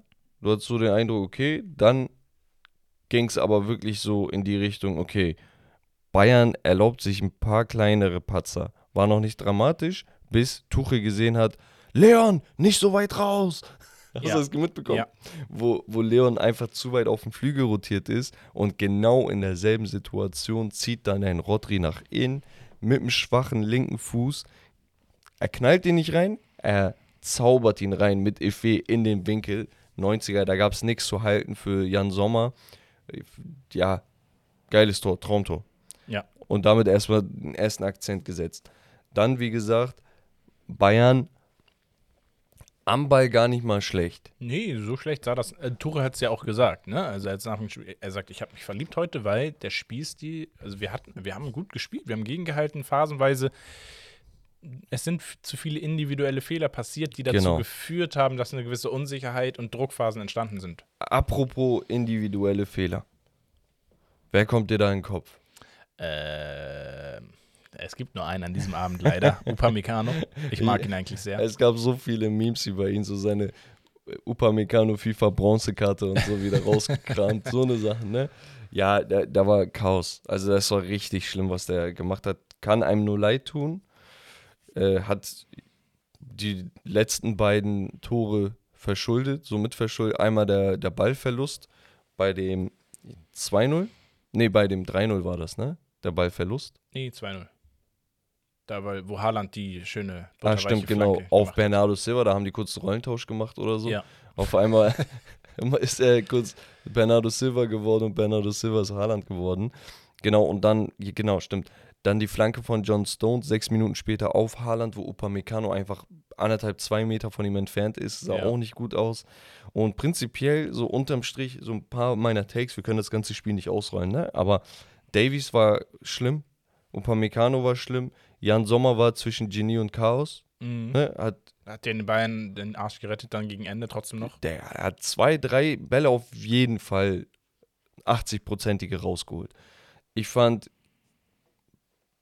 Äh, nee, nee, ich kann keinen kein Spieler loben außer Jan Sommer tatsächlich. Ich fand, Delicht hat es gar nicht so schlecht gemacht. So. Ist halt aber auch schwer. Wie, was willst du dann noch machen, genau. dann, ne, wenn hinten zwei Komplettausfälle sind? Genau, und, und bei, bei City, die Abwehr, ne, ist verrückt. Also, die haben mit vier Innenverteidigern gespielt. Mhm. Ake, Ruben Diaz, Akanji und John Stones. Alle haben 90 Minuten durchgespielt. Stones ist rotiert ja auf die sechs genau, mittlerweile. Genau. Und da denkst du dir, und Rodri ist bei Spanien auch in Verteidiger auf den. Ja, ja. und dann denkst du dir, okay, Pep hat sich wirklich hingesetzt, die haben irgendeinen Scheiß analysiert und gesagt, ey, wir brauchen mehr Physis, wir brauchen mehr Kopfballduelle, wir brauchen mehr Zweikämpfe. Einen anderen Gedanken hatte er wahrscheinlich nicht. Er hat, er hat sich irgendwie sowas in die Richtung gedacht. Mhm. Und dann schaust du ein wenig auf die Statistiken. Bayern hat 10 Tackles gewonnen, City, laut Sofascore, ich weiß nicht, wie richtig die Statistiken sind, City 29. Ja. Einfach mal das Dreifache. Ähm, sie waren körperbetonter, das hat man in den, äh, in den, in den Zweikämpfen gesehen. So, ja. Zweikämpfe haben sie 57 zu 46 dominiert. Also die Tackles sind wirklich diese mhm. Dings, ne? Ähm, sie waren wirklich überall da. Bayern hatte mehr Ballbesitz. Bayern hat 560 zu 430 Pässe gespielt, das heißt nochmal 130 mehr. Aber am Ende des Tages, wenn du guckst, wie viele Großchancen kreiert wurden, 4 zu 1 für City, wie viele Schüsse in der Box genommen wurden, 13 zu 5. Dann siehst du einfach, dass die Bayern sehr, sehr viel mit dem Ball hin und her gedaddelt haben, aber wenig die Kreativität im letzten Drittel hatten. Ja, taktisch, taktische Cleverness von äh, Guardiola hier an dieser Stelle, muss man einfach sagen, auf mehr Physis, mehr Spielzerstörung, weil ich gehe davon aus, ein Mhm. Tuchel und ein Bayern haben sich auf, wir spielen den Fußball mit eingestellt und City und ein Guardiola haben gesagt, na, wir, wir wissen, dass sie versuchen werden mitzuspielen, deswegen lassen wir uns da gar nicht drauf ein, sondern wir gehen eher in den bisschen Zerstörermodus und kreieren dann äh, einfach in so Druckphasen große Chancen. City hat ja, glaube ich, auch tatsächlich nur eine Auswechslung getätigt. Ich glaube nur, zwei. ich glaub, nur Alvarez ist reingekommen, wenn ich mich nicht irre. Also der, der Für musste da auch Bruyne, nicht. Ja. Ja, und der hat sich leicht verletzt. Ja. Das heißt, er musste auch gar nicht viel machen. Nein, es lief. Er hat sich perfekt vorbereitet und den, den Eindruck hattest du bei Bayern nicht. Und das liegt an Tuchel, das liegt aber nicht an Tuchel, weil Tuchel es nicht drauf hat, sondern es liegt daran, dass du ihn einfach in eine scheiß Situation versetzt hast. Er hat das natürlich auch akzeptiert, ne? aber du kannst so einen Trainer nicht mitten in der Saison da reinstellen von einem äh, Borussia Dortmund Derby, wo du weißt, Borussia führt mit einem Punkt die Tabelle an, Ja. ähm, dann Pokal gegen Freiburg und danach hast du Manchester City vor der Nase. Ja, also sie haben Tuchel eingestellt, um das Derby gegen BVB zu gewinnen. Tuchel hat die Hälfte der Bayern-Niederlagen in dieser Saison verschuldet. Und er hat vier Spiele gespielt. Aber man, nur für, für die Leute da draußen, ey, es ist kein Tuchel-Bash, weil Nein, er, nein, kann, nein. er kann nichts dafür. Man muss Tuchel komplett. Nein, er kann schon was dafür. Da, Man die Entschuldigung gebe ich ihm nicht. Ja, okay. Auf dem Niveau gebe ich ihm die nicht. nee, okay. Also, erstens, du darfst ihn nicht 3-0 so abfertigen lassen. Zweitens, du bist der Trainer. Du hast auch Champions League gewonnen, du hast auch einen äh, Bundesliga-Titel gewonnen, du hast auch den deutschen Pokal gewonnen. Wenn du kommst, musst du liefern. Das ist, die, das, ist das. Ich kann nicht sagen, keine Ahnung, ähm, Angelotti kommt zu Real Madrid und liefert nicht, aber die Situation war schön. Nein, du bist Angelotti. Du musst liefern. So, Ja. das, das ist für mich der Punkt. Gerade wenn du dieses, dieses Material zur Verfügung gestellt bekommen hast. mhm. Du hast einen von drei Teams, die einen Marktwert von einer Milliarde haben. Ja. Weißt du, also das ist, ist, nicht, ist keine schlechte Ausgangssituation. Der Punkt ist einfach der, Tuchel hat bislang gänzlich versagt. Ja, Gänzlich versagt. Und ich sage, Tuchel hat versagt, aber ich sehe auch gleichzeitig, bitte das nicht falsch verstehen, ich sehe auch gleichzeitig, dass die Situation für Tuchel ungünstig war und damit hat Hasan Salihamidzic und Oliver Kahn versagt. Weil du kannst nicht Nagelsmann mitten in der Situation, wo er gerade versucht, so die, die Feinheiten in seinem Spiel zu finden, weil er hat ja sehr, sehr viel Aufstellung durchrotiert und neu gemixt und Formation geändert. Du kannst nicht da mitten in der Saison wieder den, den Stecker ziehen. Und jetzt bist du in zwei von drei großen Wettbewerben raus. Du bist im DFB-Pokal raus. Du bist höchstwahrscheinlich in der Champions League raus, außer du haust jetzt nochmal 4-0 Man City weg, wenn du das kannst. Nach dieser Mhm. Leistung sehe ich das nicht, ehrlich gesagt. Und ähm, äh, in der Bundesliga hast du immer noch keine Garantie, weil es einfach noch nicht so viele Spiele gab, wo er sich beweisen kann. Weißt du? Aber unterm Strich, langfristig, äh, bla bla bla, Olli Kahn. Wurden langfristig.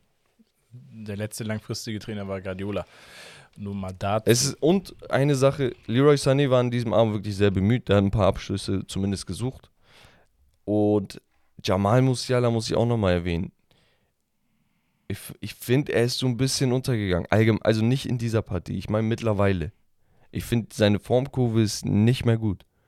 Da, da muss er wirklich wieder irgendwo Fuß fassen, wieder Selbstbewusstsein bekommen. Aber seit der WM ist er auf jeden Fall extrem gebrochen. Und wenn man sich dann die Statistiken anguckt, sagt man, ja, zehn Spiele, äh, drei, vier Torbeteiligung, ja, aber du spielst bei Bayern München, die jedes Spiel im Schnitt drei Tore machen. ja, ja. Da kommt deutlich zu wenig von ihm. Und Leon Gore- Goretzka, Herb hat das, frag mich nicht warum, in der NBA-Season angesprochen. Stimmt. Wir haben so einen Spielervergleich gemacht. Ähm, und dann meinte er, ja, der ist so wie Goretzka und so. Und dann sagte er, ey, ey, kurzer Einschub und so, Bayern-Fans. Ich musste meinen Bruder auch trösten und so. Ich sag, Junge, wir, wir reden über Basketball. Na, auf jeden Fall Goretzka. Ich habe die Schnauze voll von ihm. Ich bin ehrlich, ich sag's wie es ist. Er ist sympathisch, er ist lustig, er ist cool. Ich finde so Videos, wie er so privat ist und so ist lustig. Er hat eine gute Physis. An sich hat er ein gutes Allround-Game, aber es bringt mir nichts. Er hat keine Qualität. Und da können sich die Bayern-Fans gerne bei mir melden und sagen, ey Bex, ihr müsst nicht immer meckern, wenn ihr euch meldet. Ihr Ja. könnt sagen, ey Bex, ja, wir wissen, was du meinst, oder wir können nicht nachvollziehen, was du meinst, denn er hat hier und da das und das und das. Aber bei Goretzka sehe ich einfach nur eine gute FIFA-Karte, weil er alles kann. Aber in echt, Digga, er, er löst das Problem bei Bayern neben einem Kimmich nicht. Nee. Kimmich ist am besten, wenn er vorschieben kann. Goretzka ist ein Box-to-Box-Spieler, der mitschiebt. Der, der mit nach vorne geht und ich habe hinten die Lücke. Und Kimmich ist aber auch gleichzeitig extrem laufstark, neben einem Typen, der eigentlich Physis hat und dann auch Kopfbälle und sowas gewinnen soll, aber der defensiv einfach nicht in der Lage ist, da mitzuhalten. Ja, Also er ist kein Anker für mich. also stellen wir fest, Er dass ist weder noch. ja, Bayern braucht einen Golo Kanté. Ja, nee, er, die brauchen irgendwas. er ist ja auch nicht, ähm, der, er ist abschlussstark, muss man sagen, aber er ist ja nicht der, der Spielmacher oder der Creative Head. Er, er hat ja keine Fähigkeit, wo ich sage, die ist nicht ersetzbar. Mhm. Weißt du? Also verstehe ich dann nicht, warum, der die ganze Zeit dann immer noch aufgebaut wird. Und ein Thomas Müller da 80 Minuten in so einem Spiel auf der Bank versauern muss, wo du genau weißt, das ist ein Spiel, ich brauche da einfach mehr Erfahrung. Ich sage nicht, Müller soll auf die 6. Das sage ich nicht. Nein. Ich sage nur, der Typ sollte die richtigen Spieler in eine richtige Formation reinstellen, statt einen falschen Spieler in dein ursprüngliches System zu implementieren auf Krampf. Mhm.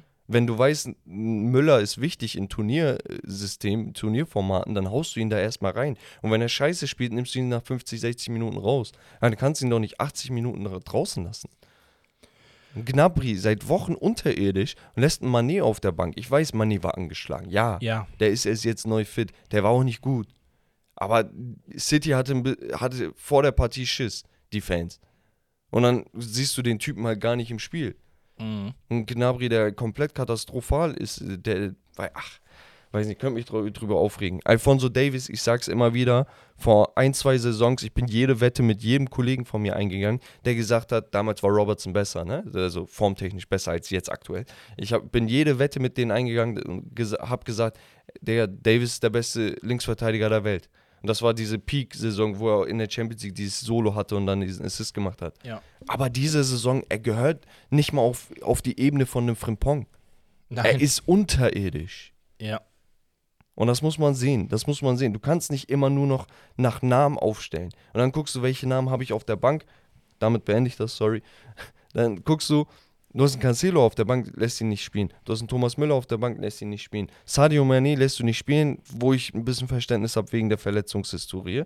Aber du hast einen Daily Blind, einen Bunassar, einen Masraoui, einen Stanisic, einen Gravenberg und einen Matthijs Tell.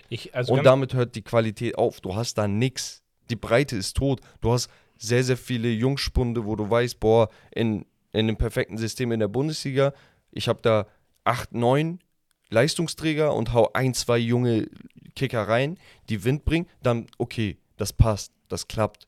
Aber nicht, wenn du gegen City spielst. Du hast da keinen Auswechselspieler, wo du sagst, boah, damit kann ich einen Akzent setzen. Bis auf die drei, die eingewechselt wurden. ich, ich, wir gehen nicht zu weit auf Bayern ein jetzt mehr weiter, weil sonst wird es nur ein- ein Bayern-Podcast. Ähm, ich habe aber eigentlich auch noch ein, zwei Sachen, vielleicht kommen wir dazu noch, je nachdem, wie wir zeitlich dabei sind. Ich glaube, das Hauptthema würden wir aufs nächste Mal verschieben. Das ist jetzt auch nicht. Ja, wir haben da auch eine Menge vorweggenommen. Also für euch nochmal so zu, zur Transparenz. Wir wollten uns das Auf- und Abstiegsrennen nochmal in der ersten Bundesliga und auch in der zweiten Bundesliga anschauen. Ja. Haben wir jetzt auch schon ein bisschen diskutiert. Wir können gleich nochmal gucken, ob wir darauf kurz und eingehen. knapp Aber vielleicht. Genau, Ja. weil ich bin dann nochmal auf die einzelnen Teams ein bisschen eingegangen. Wir kommen aber zu unserem Spiel und da liebe Grüße und Shoutout an Tolga Ronaldo 7 bei Instagram. Der hat nämlich das Spiel vorgeschlagen und ich fand das eigentlich voll geil. Und ich habe es einen Namen oder ich habe dem Spiel einen Namen gegeben und der Name ist auch geil, meiner Meinung nach. Und zwar Primetime Flashback. ja, okay. Mäßig. Also, wir schauen uns an, zwei Spieler, Ich habe den vergessen. Ja. Und zwar schauen wir uns zwei Spieler an ähm, in ihrer Prime Season oder ne, Prime Time bei einem ehemaligen Verein, wo sie gespielt haben, wo sie jetzt nicht mehr aktiv spielen. Und ja, du darfst entscheiden, welcher dieser beiden Phasen oder Spieler in, zu deren Zeiten, wo sie einfach an ihrem Peak waren, vielleicht oder einfach herausragend äh, abgeliefert haben, ähm, der bessere von beiden ist. Wir fangen direkt wild an. Wir nehmen uns Liverpool Suarez gegen Napoli Cavani. Ja, also ich würde hier an dieser Stelle. Ja, was, Der ist kam mit dir? unerwartet, ne? was ist mit dir? Ja, also es ist ein ernstes Thema, deswegen müssen wir hier an dieser Stelle auch ernst bleiben. Ich würde mit Luis Suarez gehen. Junge. Ey, das sind zwei uruguayische Kollegen sogar. Okay, wir hören auf. nee, also Luis Suarez, ganz klar für mich. Ganz, ganz klar. Also Luis Suarez, die Liverpool-Saison? die Liverpool-Saison war mitunter die beste Premier League-Saison aller Zeiten. ja, stimmt. Und ich sage mitunter, das heißt, ja, ihr könnt da zwei, drei, vier Saisons von anderen Spielern reinwerfen, dann diskutieren wir. Also ich bin da bei dir, aber man darf diese Napoli-Cavani-Saison, die er hatte, die war auch Problem ist, krank. ja, Problem ist halt so, Cavani, erstens, die Liga damals war eine andere Qualität. Ich finde, das war so die Down-Phase der Serie A. Ja, geht. Und die befinden, nee, ich finde, die befinden sich immer noch in der Down-Phase. Ich glaube, Die, die Ja. sind gerade, also Was? diese Junge, Saison. wie kannst du das sagen? Warte, warte, warte, hör doch mal zu. Diese Saison ist gerade die Schwellensaison.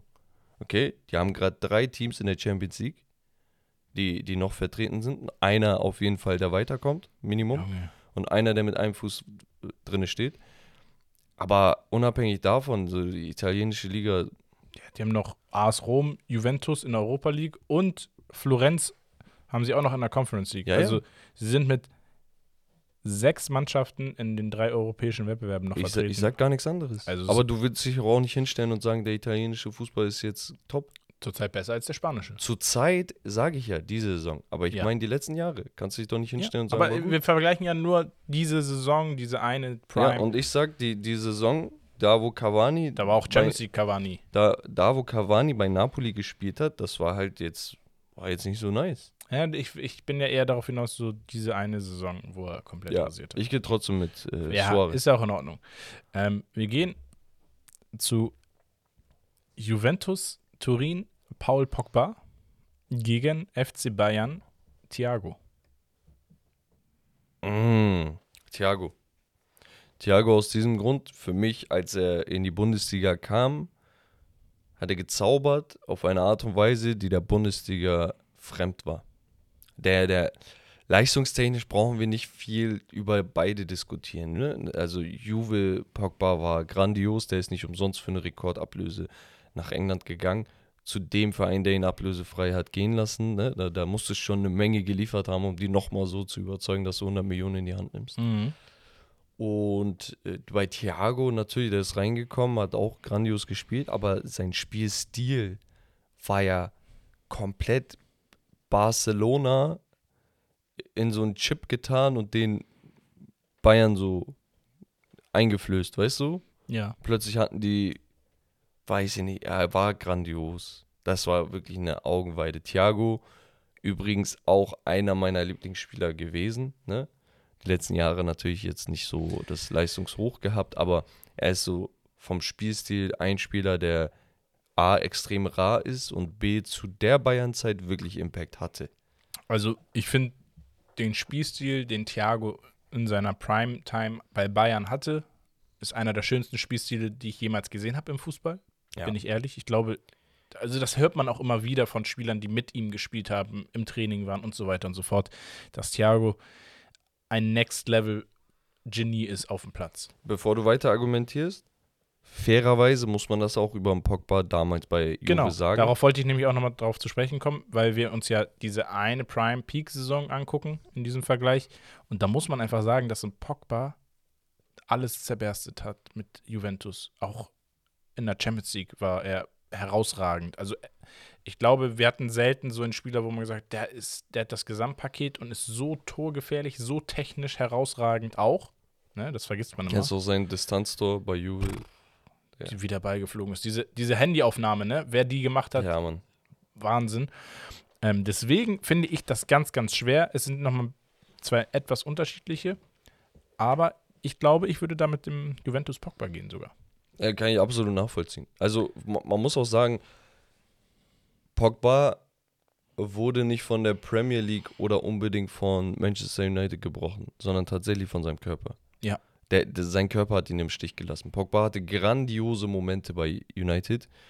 wo man auch sagen muss, die Situation war ungünstig, keine Frage. Ne? Du gehst zu einem Team als der Spieler, dann werden Spieler eingekauft, die einfach nicht funktionieren und plötzlich bist du in einer Formkrise. Ne? Und der hatte sechs, sieben Spiele, wo er grandios war, dann 13 Spiele, wo er schlecht war, dann war er verletzt, dann kam er zurück, hat sich wieder verletzt. Also ging alles schief. Ne? Aber prinzipiell, der Pogba, den wir bei Juve gesehen haben und in Ansätzen bei United, der war grandios. Es gibt nicht viele Spieler, die, die diesen Spielertypen haben. Deswegen sage ich, Grafenberg ist so das Einzige, wo ich sage, von, den, von der nächsten Generation so, dass so einer, der ähnlich spielen könnte. Nicht spielt, spielen könnte überhaupt. Mhm. Also überhaupt sich auf dem Level zu bewegen, wie in Juve Pogba damals, das kann man sich nicht vorstellen. Und er hatte besonders damals Selbstbewusstsein. Und das hat ihn so mächtig gemacht. Extrem. Er hat jeden Ball, egal wie er kam, wie ein Ibrahimovic mit seinem Bein über den Kopf so mäßig angenommen. Mit der Brust, zack, Gegner klebt an ihm, juckt ihn gar nicht, juckt ihn nicht. Zack, ausgedribbelt, Abschluss zack, aus der Lange Distanz. Bälle, ja. hohe Bälle, Distanz. Also ihn hat auch gar nichts gejuckt. Du konntest ihm auch nichts antun. Du konntest nicht in seine Stratosphäre. Ja. Und deswegen, geiler Typ. Ich hoffe, ich hoffe für ihn einfach, dass er mit einem Chiesa und Koda endlich was aufbauen kann. Wäre geil. Ähm, wir kommen zum dritten Vergleich. Und da kommen wir, finde ich auch einen geilen Vergleich. Raphael Varan, Real Madrid-Zeit gegen Jerome Boateng, FC Bayern-Zeit. Boah, als du Varan gesagt hast, dachte ich, ey, höchstwahrscheinlich, egal wen du sagst, würde ich einen anderen nehmen. Ich weiß. Weil Varan bei United diese Saison grandios. Ich habe aber auch letztes Jahr gesehen, wie abhängig er von seinem Mit äh, Mitspieler ist.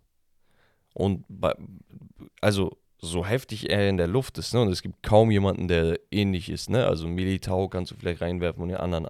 Auch ein, Tempo, zwei, ne? Ein, zwei andere Spieler noch, die in der Luft auch so gut sind. Aber der war so abhängig letztes Jahr. Der war so abhängig. Er hat so viele Spiele verkackt für uns. und dieses Jahr siehst du mit einem Licha, Martinez, und ein Casemiro davor und alles läuft gut. Also natürlich, ne, es gibt immer Luft nach oben, aber eine bessere, ein besseres Dreieck gibt es eigentlich nicht so. Ein paar kannst du vergleichen. So. Und dann dachte ich mir, okay, ist das jetzt gut oder schlecht für ihn? Weil wenn die Mitspieler gut sind, ist er einer der besten der Welt. Das heißt, ist ja kein Manko, wenn seine Mitspieler scheiße sind, er, er dann auch. Nur dann denke ich mir, okay, irgendwo war dann, war die Leistung bei Real Madrid zu sehr von Ramos abhängig.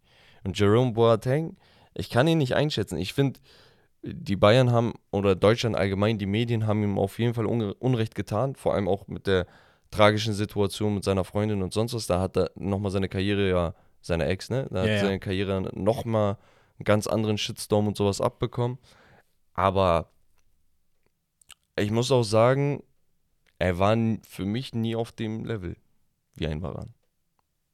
Was? Mhm. Junge, für mich Boateng, Prime-Zeit bei Bayern, einer der besten im Verteidiger aller Zeiten. Nee, der Welt ja, zu dem Zeitpunkt. Der Welt, ja, aller Zeiten. Warum? Doch, diese eine Saison oder diese ein, zwei Saisons von Boateng, ich glaube, es gibt keinen Spieler, der solche genialen Diagonalbälle in die Spitze spielen konnte ja, oder aber gespielt hat wie ein Boateng. Also das, das Tempo, diese Stabilität, diese Physis, ein Boateng, ey, Weltmeister geworden. Ja, Varan auch, aber Boateng war der Grund, warum. Also hinten auch. Und ich glaube auch ein Boateng. Äh, es war nicht, war nicht mit Neuer, war nicht mit Hummels. Nein, natürlich, aber ein Boateng war auch entscheidend für Offensivaktionen. Einleitende. Also Guardiola hat seine Spielsysteme teilweise auf die Diagonalpässe eines Boatengs ausgerichtet. So. Ja, aber das, Boateng das musst du als Innenverteidiger bei Boateng habe ich halt dieses Ah, schwierig zu sagen. Er, er wirkt ein bisschen stiff, ein bisschen steif für mich. Ich finde, Boateng gewinnt hier das Duell gegen Varan. In seiner Peak Prime bei Bayern.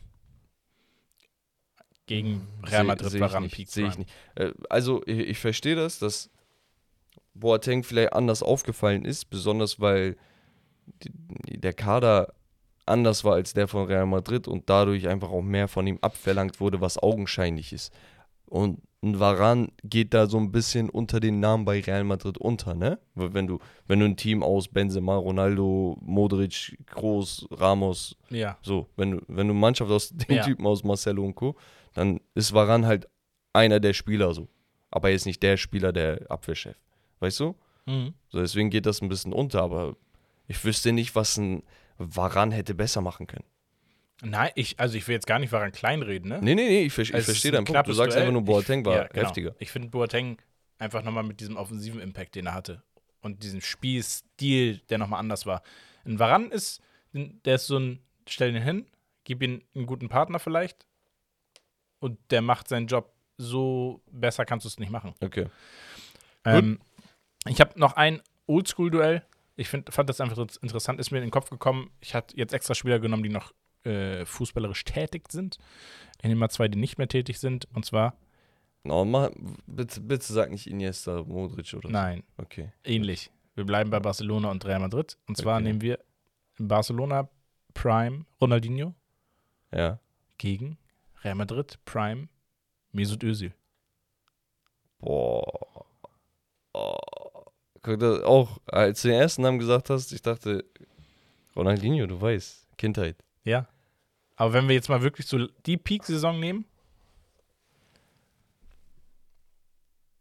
Hm. Ich glaube.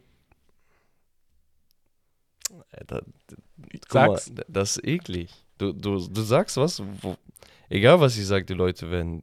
Nee, ich Welchen? glaube, Guck mal, wenn, die, die sichere Also- Antwort ist zu sagen Ronaldinho, weil Messi, äh, weil Özil sowieso in Deutschland irgendwie immer in der Kritik stand. Deswegen, wenn du Ronaldinho sagst, die Leute haben Kindheit im Kopf, die in unserem Alter sind, ja. die sehen das Magische. Aber und danach sagen sie, leistungstechnisch, Ja, und dann sagen sie, ah, der hat sogar einen Ballon d'Or, glaube ich, noch gewonnen gehabt. Ja. So, deswegen Ronaldinho.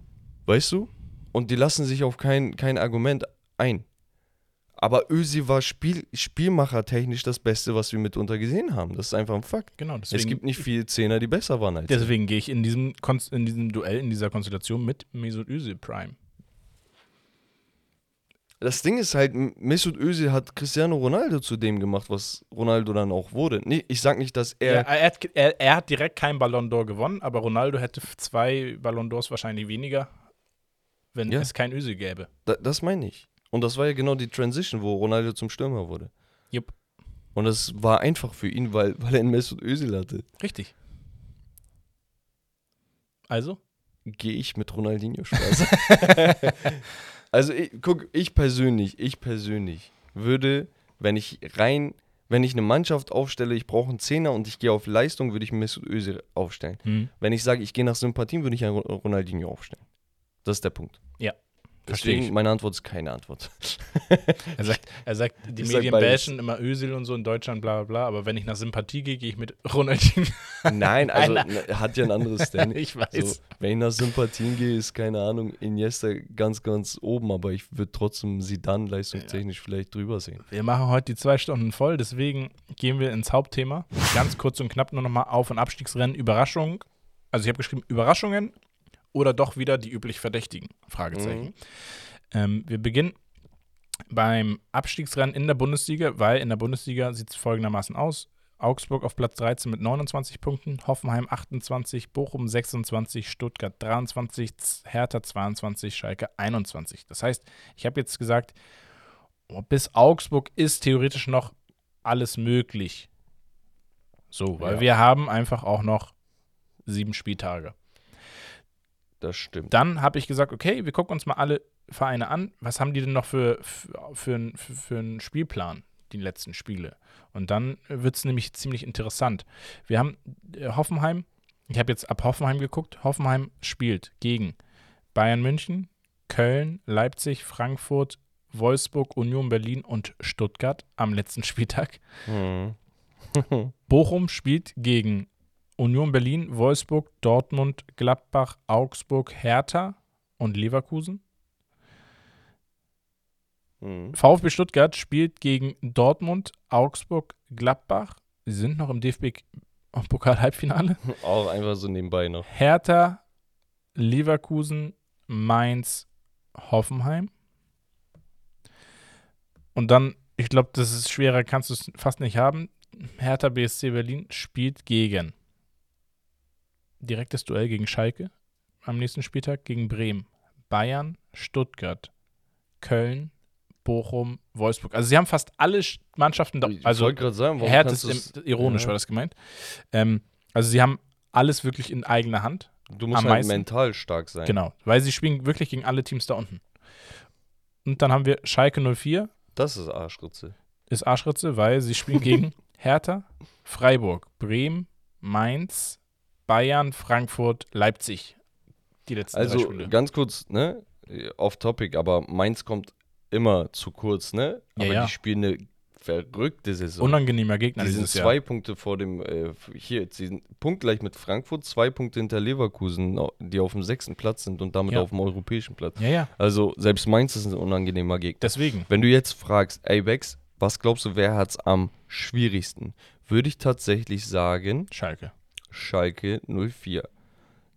Ich traue aber Schalke tatsächlich den Relegationsplatz irgendwie zu, weil ich denke, seit diesem Jahr und seitdem hier der neue Coach da ist, sieht es gar nicht so verkehrt aus.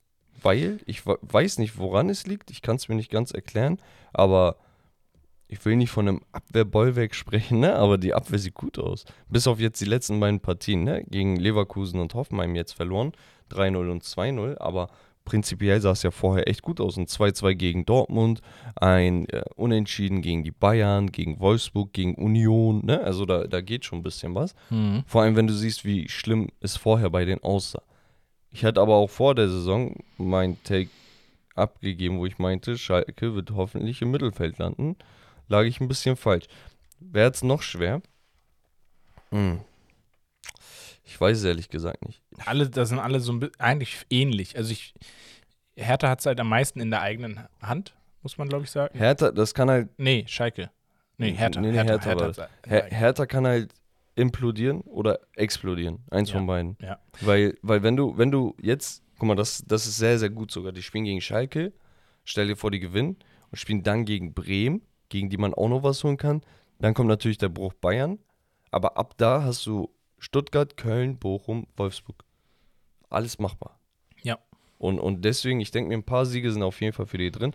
Die sollten sich retten, aber Hertha befindet sich in so einer Situation wie der HSV vor ein paar Jahren. Du hast einen Investor, wir hatten damals Kühne, der hat immer wieder Geld reingepumpt, aber die Spieler werden zwar nach Namen gekauft und nach Marktwerten und sonst was, aber nicht nach, wie gut passt er in mein System. Und danach bist du die ganze Zeit im Abstiegsrennen, Abstiegsrennen und rettest dich und rettest dich und irgendwann wird es nicht mehr gut laufen. Wir können ja sonst noch mal ganz kurz deine Prediction, wer steigt ab? Deine Relegationsplatz und die beiden Abstiegsplätze. Auch auf Grundlage der Spiele. Also ich glaube tatsächlich, dass Bochum absteigen kann, dass ein Hertha absteigen kann und ein Schalke. Ich glaube, Stuttgart tauscht mit Ich, Bochum. ich bin da genau bei dir. genau die und drei? Genau so in der Konstellation. Also Krass. ich glaube, direkter Abstieg Bochum und Hertha und Schalke in die Relegation.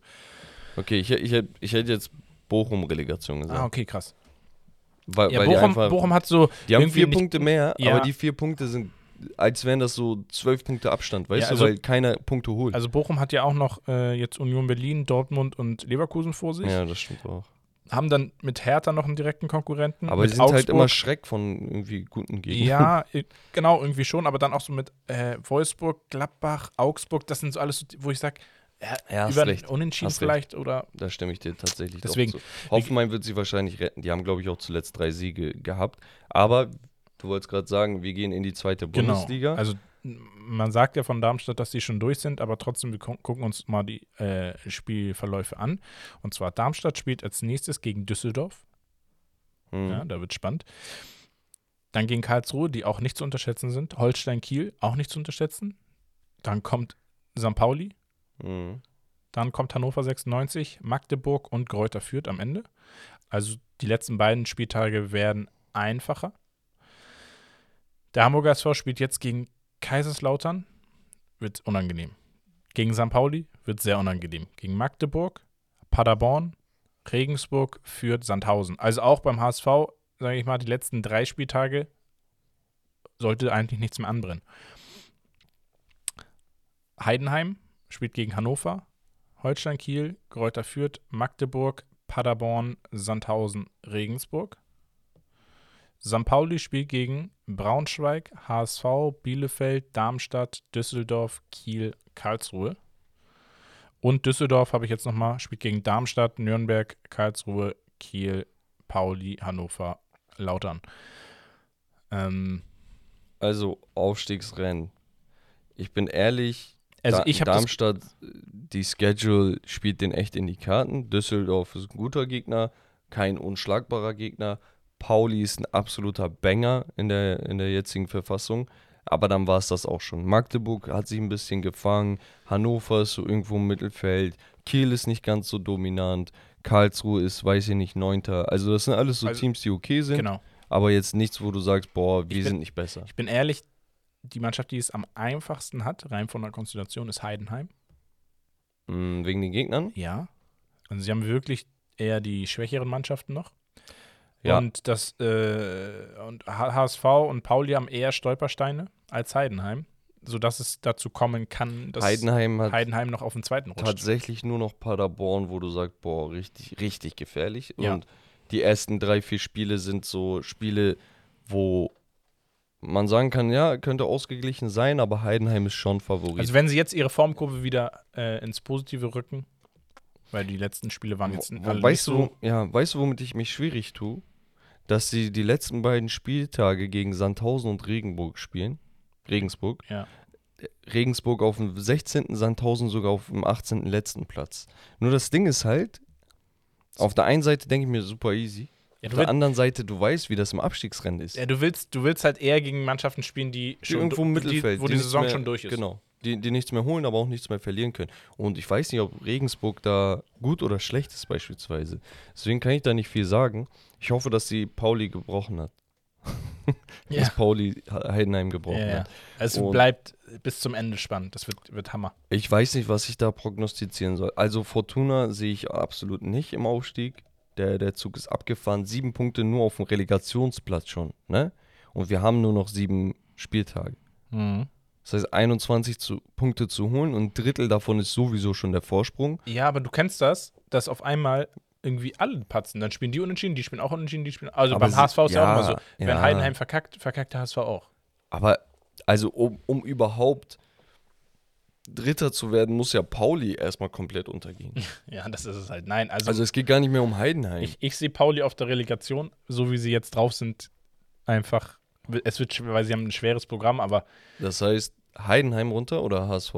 Heidenheim hat zwar das vermeintlich leichteste vor sich, aber ich glaube trotzdem, dass Pauli Dritter, HSV Zweiter, Darmstadt Erster. Oder ich hoffe es. Damit wäre ich so glücklich, weil Darmstadt ist mir absolut sympathisch. Haben sie sich auch verdient, Da den spielt, Fußball, auch, den sie da spielen. spielt auch Frankie, dem gönne ich das. Ja. Frank Ronstadt. Dann natürlich HSV sowieso. Und Pauli, wie gesagt, Pauli ist mir extrem unsympathisch. Ich mag sie nicht. Aber es ist ein Hamburger Team und ich unterstütze. Und ich glaube, einer der besten Formkurven, die wir in Europa zurzeit Ja, haben. ja, ja. Auf jeden Fall.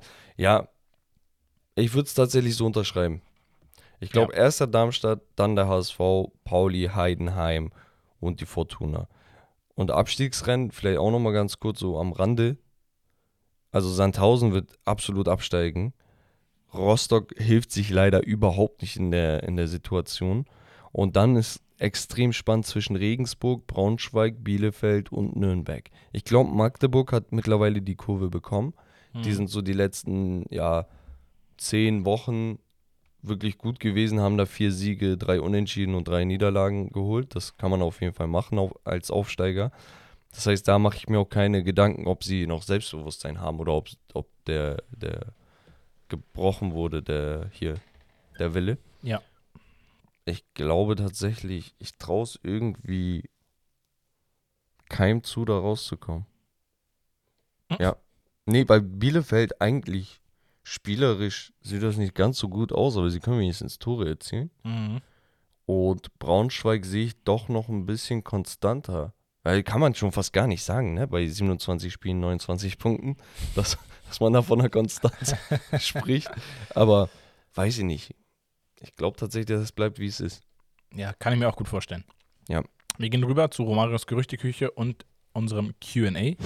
Da haben wir euch ja gefragt. Wir starten mit dem QA, weil die Gerüchteküche ist klein, kompakt heute.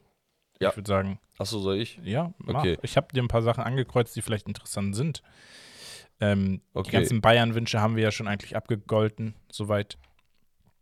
Ja, also erstmal, Abstiegsrennen in der zweiten, Aufstieg und Abstiegsrennen in der zweiten wurde sich von Marcel und so gewünscht. Marcel, wir sehen das. Ja.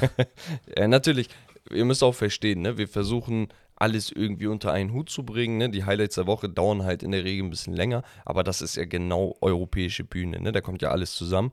Deswegen kommt manchmal das eine oder andere Thema zu kurz und vielleicht dann auch mal euer Team, ne? was ihr supportet. Deswegen nehmt uns das nicht übel.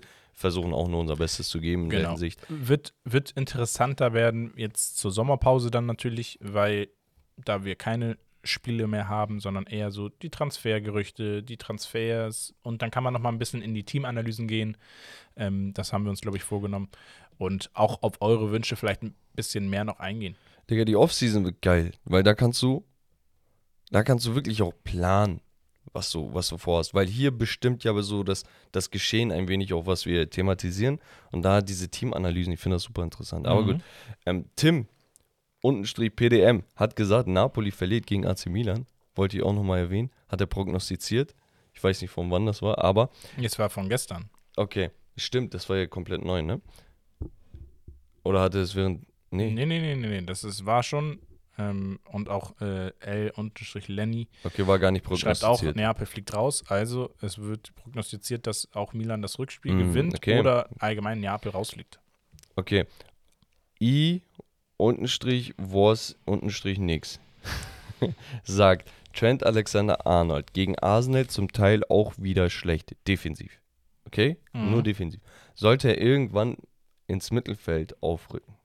Das ist so eine Sache. Ich glaube, wäre Liverpool defensiv breiter und besser aufgestellt, wäre Trent zentral oder allgemein im Mittelfeld eine Option dieses Jahr gewesen, um vielleicht diesen, diese, diese, einfach diese Schwäche im Mittelfeld Ich, ich ein wenig, ein wenig zu verändern oder den Spielstil einfach ein bisschen zu verändern. Da, ich schwank da ein bisschen, weil, ja, gebe ich dir recht, aber auf der anderen Seite ist es ja nicht so, als hättest du mit Trent einen Anker dann hinten drinne, wo du sagst, guck mal, wir haben da Lücken und deswegen kannst du nicht nach vorne, weil er ist Teil der Lücke, wenn er hinten spielt. Verstehst du? Also Ja, ja, er, er, macht, er, er gibt dir defensiv kein Plus, dass du rechtfertigst, dass er Rechtsverteidiger spielen soll. Wo ich mir dann denke, okay, kann ich ihn auch ins Mittelfeld aufrücken lassen und irgendjemand anderen dahin stellen. Plus, ich denke mir, dadurch, dass du so alteingesessen spielst, ne? Mhm. Und das mal auch gut geklappt hat, keine Ja. Frage, bist du zu verharrt darin, ihn da spielen zu lassen. Und, und dadurch halt findest du keine Alternativen. Wel welchen, welchen Außenverteidiger haben sie sich die letzten Jahre geholt? Zimikas. So. Ja. Also die, die Liste hört da auf. Und wie viele Innenverteidiger hast du dir geholt? Gefühlt 20. So, mal hier eine Laie, mal den geholt, mal Nathaniel Dings geholt, Phillips oder wie der heißt, mal Osan Kabak, mal Konate, weißt du, da versuchst du was. Nur das Ding ist, auf der, außer, auf der Außenverteidigerposition du nichts. Und das ist eine Position, wo ein Pep 250 Millionen in die Hand genommen hat. So, Ja. weißt du, und wenn du da nichts holst, muss er da spielen. Aber er spielt da halt nicht gut. Aber du lässt ihn da drin, weil du so vernarrt bist. Mhm. Und dadurch entwickelst du ihn nicht und dich auch nicht. Also meiner Meinung nach, der muss auf jeden Fall ins Mittelfeld rücken. Ist ja auch seine ursprüngliche Position damals gewesen. Der war ursprünglich Achter, könnt ihr ja mal recherchieren. Äh, der ist später ins Mittel, ins, in, in die Abwehr gerückt. So. Dann gab es, haben wir gar nicht so besprochen, wir haben über Aufstieg und Abstieg und sonst was geredet, haben da unsere Favoriten genannt. Aber wer ist denn euer Favorit für die CL und die Europa League? Stand jetzt, fragt Nasco 1905. Äh, hatte ich ja, als du im Urlaub warst, so ein bisschen schon Ja. gesagt.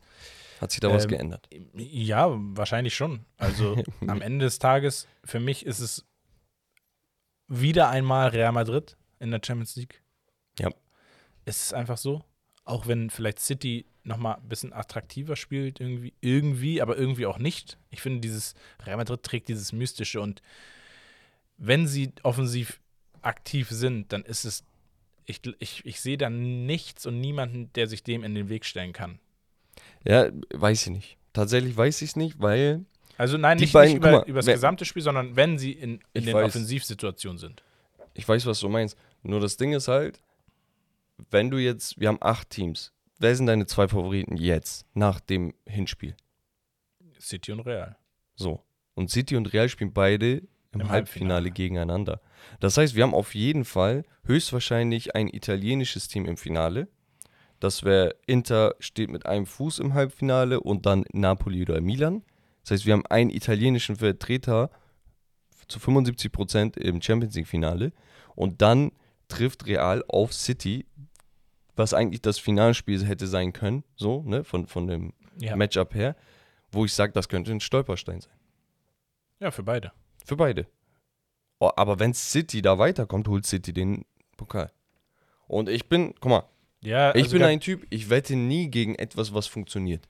Weißt du, wenn ich sehe, der Typ holt in der NBA den und den Titel, dann stelle ich mich nicht nächstes Jahr hin und laufe der nächsten Top-Story hinterher, sondern ich weiß, der Typ hat es schon mal gezeigt, ich bin, geh mit.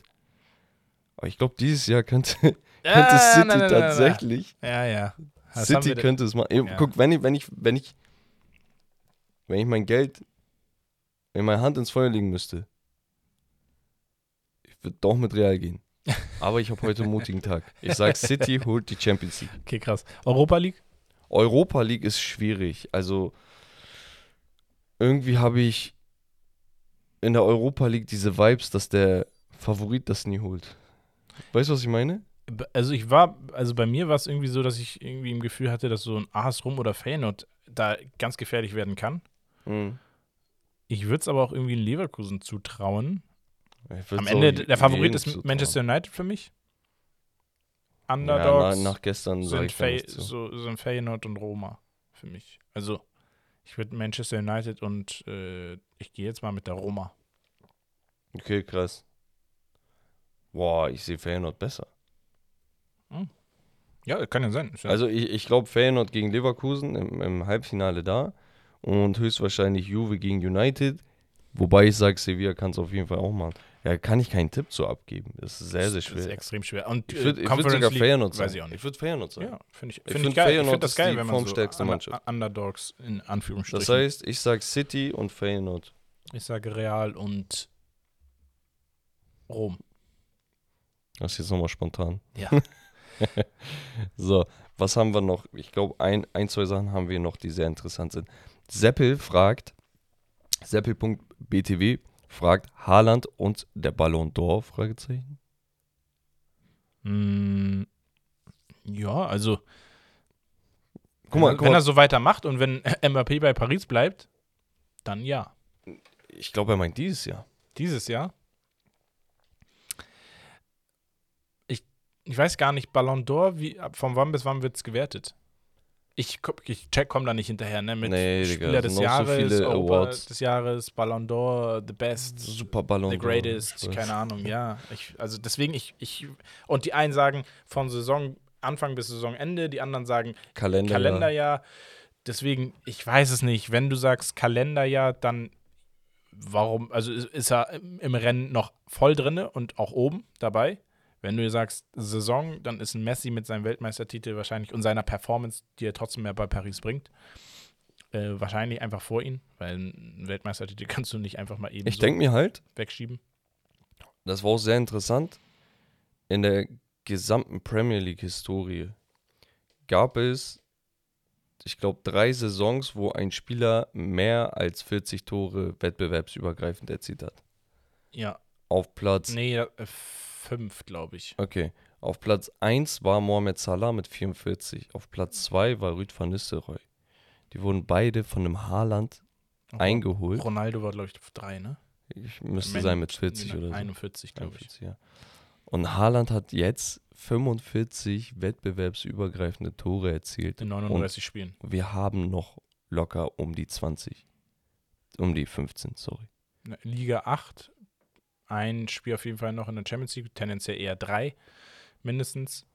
Ähm, sind, und sie sind noch im Pokal. Hin- und Rückspiel gibt es da. Also, ja, doch, doch, so um die 15 Ja. kommt, kommt ungefähr. So hin. Pi mal Daumen. Das heißt, der Typ könnte locker flockig auf 60 Tore kommen. Und das ist dann schon mal ein Unterschied von 16 Toren, was ein Drittel mehr ist als alles andere. Der ist 33 Prozent besser als der Rest dann. Und jetzt müssen wir uns natürlich nochmal fragen, haben die anderen Spieler das auch in ihrer ersten Saison gemacht? In dem Alter, nicht mal in der Prime, in einem neuen System, was nicht gut für sein Passspiel sei und so. Also, Weißt Ja. du, das ist schon verrückt. Und dann denke ich mir, okay, wenn die es tatsächlich schaffen, die Liga zu holen, dann hat er vielleicht eine Top-5-Saison gespielt dieses Jahr. Noch dazu, wenn die in der Champions League den Titel holen sollten, dann Gibt es da keine Diskussion, meiner Meinung nach. Dann kann er in dem Alter schon den Ballon d'Or bekommen. Also wenn er äh, da, dafür sorgt, dass sie gegen Arsenal vielleicht gewinnen und sie den Titel holen und wie gesagt die Champions League auch holen, dann sollte er den kriegen, ja. Und ich denke mir halt, es ist schwierig, so Haaland und Ballon d'Or in einem Satz zusammenzuführen, so weißt du, weil Wir er kennen einfach. das halt einfach auch nicht. Genau, wir kennen es nicht und er ist auch so ein extrem abhängiger Spieler. Weißt du, sein Spielertyp ist nicht wie Mbappé, dass er sich Bälle abholt, komplett durchdribbelt, macht, was er will, querlegt, hier schießt, da dribbelt, sondern sein Spielstil ist, ich bin der Vollstrecker. Ich kann auch mal hin und wieder einen Assist spielen, wie gegen United damals im Derby, wo die Bayern. 6-2 gespielt haben, oder gegen Bayern hier butterweiche Flanken schlagen. Ja, aber das ist halt nicht das, wofür er bekannt ist. Normalerweise ist er ein Boxspieler, das meine ich. Aber dafür wird, wird er ja auch geholt. Und dann denke ich mir, okay, ist das ein Knock gegen ihn? Wenn ich sage, okay, er ist abhängig davon. Jedes Mal, wenn er abhängig vom Pass ist, äh, ist, vollendet er ihn aber auch. Plus, er macht ja jeden seiner Mitspieler besser. Seine ganzen Mitspieler haben überragende Saisons. Ein Jack Grealish wird nicht einfach so besser, sondern er weiß, er ist ein Haaland, macht jeden Raum für mich frei. Ich kann jeden Ball zu einem Assist machen, weil Ich- er jeden Ball vollendet. Ich wollte gerade sagen, ein Grealish ist nicht gut, wenn er geile Vorlagen macht, die nicht verwertet werden. Dann Genau. hat Grealish keinen Assist auf seinem Konto. Genau. Also, das, das, das vergessen halt viele Spiele in der heutigen Zeit. Ja, natürlich ist ein Mbappé ein Spieler, den kannst du auf dem Flügel, den kannst du variabel einsetzen. Aber wenn wir uns sagen, das Thema Stürmer oder auch Effektivität und Impact, Sorry, ein Stürmer ist immer abhängig von seinen Mitspielern. ja, Und wenn das ist nichts, was man gegen einen Haaland dann verwenden sollte. Deswegen, wenn wir uns angucken, welche Stürmer auch in der Vergangenheit äh, Ballon d'Ors gewonnen haben, ich erinnere mich an einen Shevchenko, an einen Michael Owen, das waren eigentlich auch Spielertypen wie Haaland. Ja, gehe ich mit. Ein, zwei Sachen noch, Ja. ganz kurz. Igor Miskowitz. Bro, ich hoffe, ich habe deinen Namen richtig ausgesprochen. Der sieht sehr polnisch aus, deswegen sehr schwierig.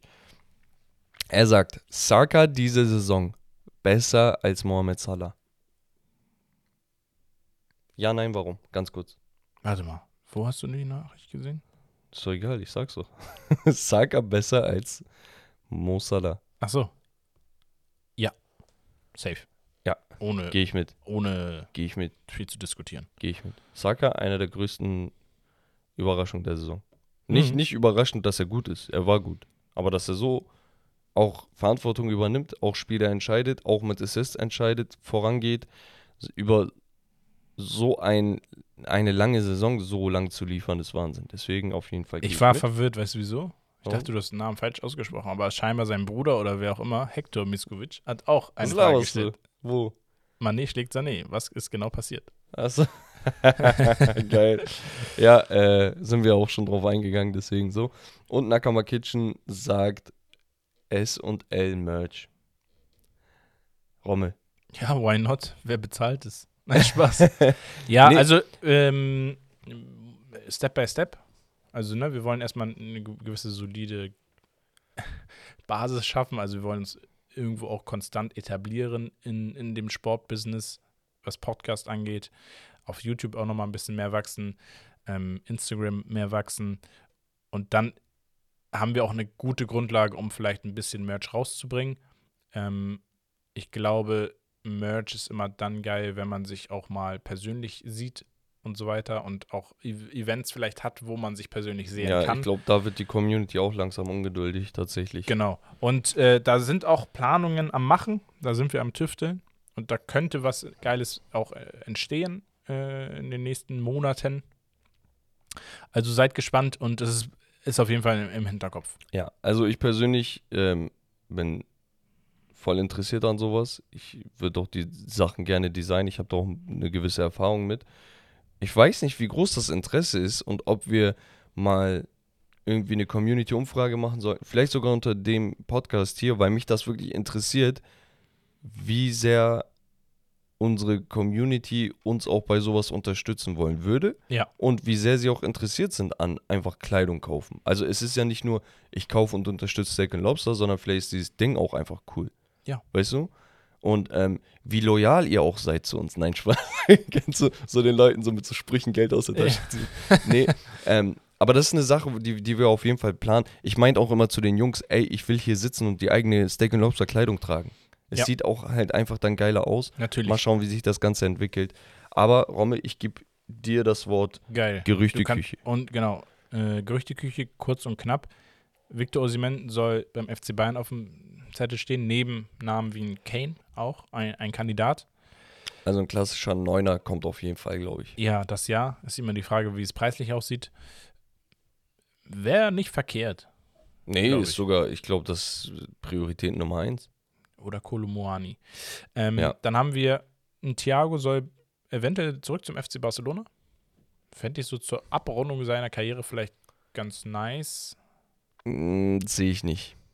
Also will ich auch nicht sehen. Okay. Also ich, ich denke, der Zug ist abgefahren. Einziger Alster, der zurück kann, ist Messi, meiner Meinung nach. Okay. Und jeder andere sollte nicht die Entwicklung von Frankie, Gavi und Pedri einschränken. Okay.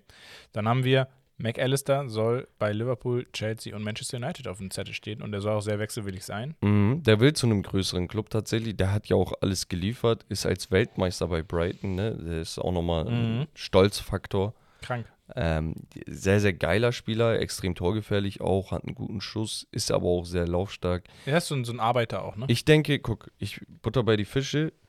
Chelsea Mittelfeld ist full.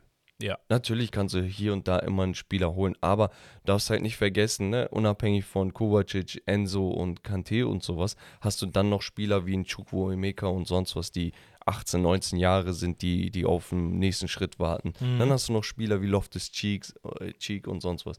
Also den da irgendwie zu fitten, weiß ich jetzt nicht. Ne? Vor allem, wenn der auch eine offensivere Rolle spielen könnte als Zehner, dann würde ich da lieber einen Harvards oder so spielen lassen. Ja, ja. Oder so. Aber das mal beiseite. Bei United, wie gesagt, wir, wir haben halt die Lücke auf der 8. Ne? 10 und 6 ist top. Wir brauchen dann aber mehr Breite. Die könnte er so ein bisschen abdecken, aber ist halt nur ein Pflaster. Er ist halt eher so ein Achter, meiner Meinung nach. Und auf der 8 weiß ich nicht, ob sich das lohnt, ihn zu holen von einem Konkurrenten, der wahrscheinlich viel Geld möchte. Und ein Sabitzer dann für 20 Millionen nicht. Oder dass so ein Eriksen dann irgendwie versetzt oder so. Deswegen sehe ich ihn Mhm. tatsächlich bei Liverpool. Nochmal ein interessanter Fakt.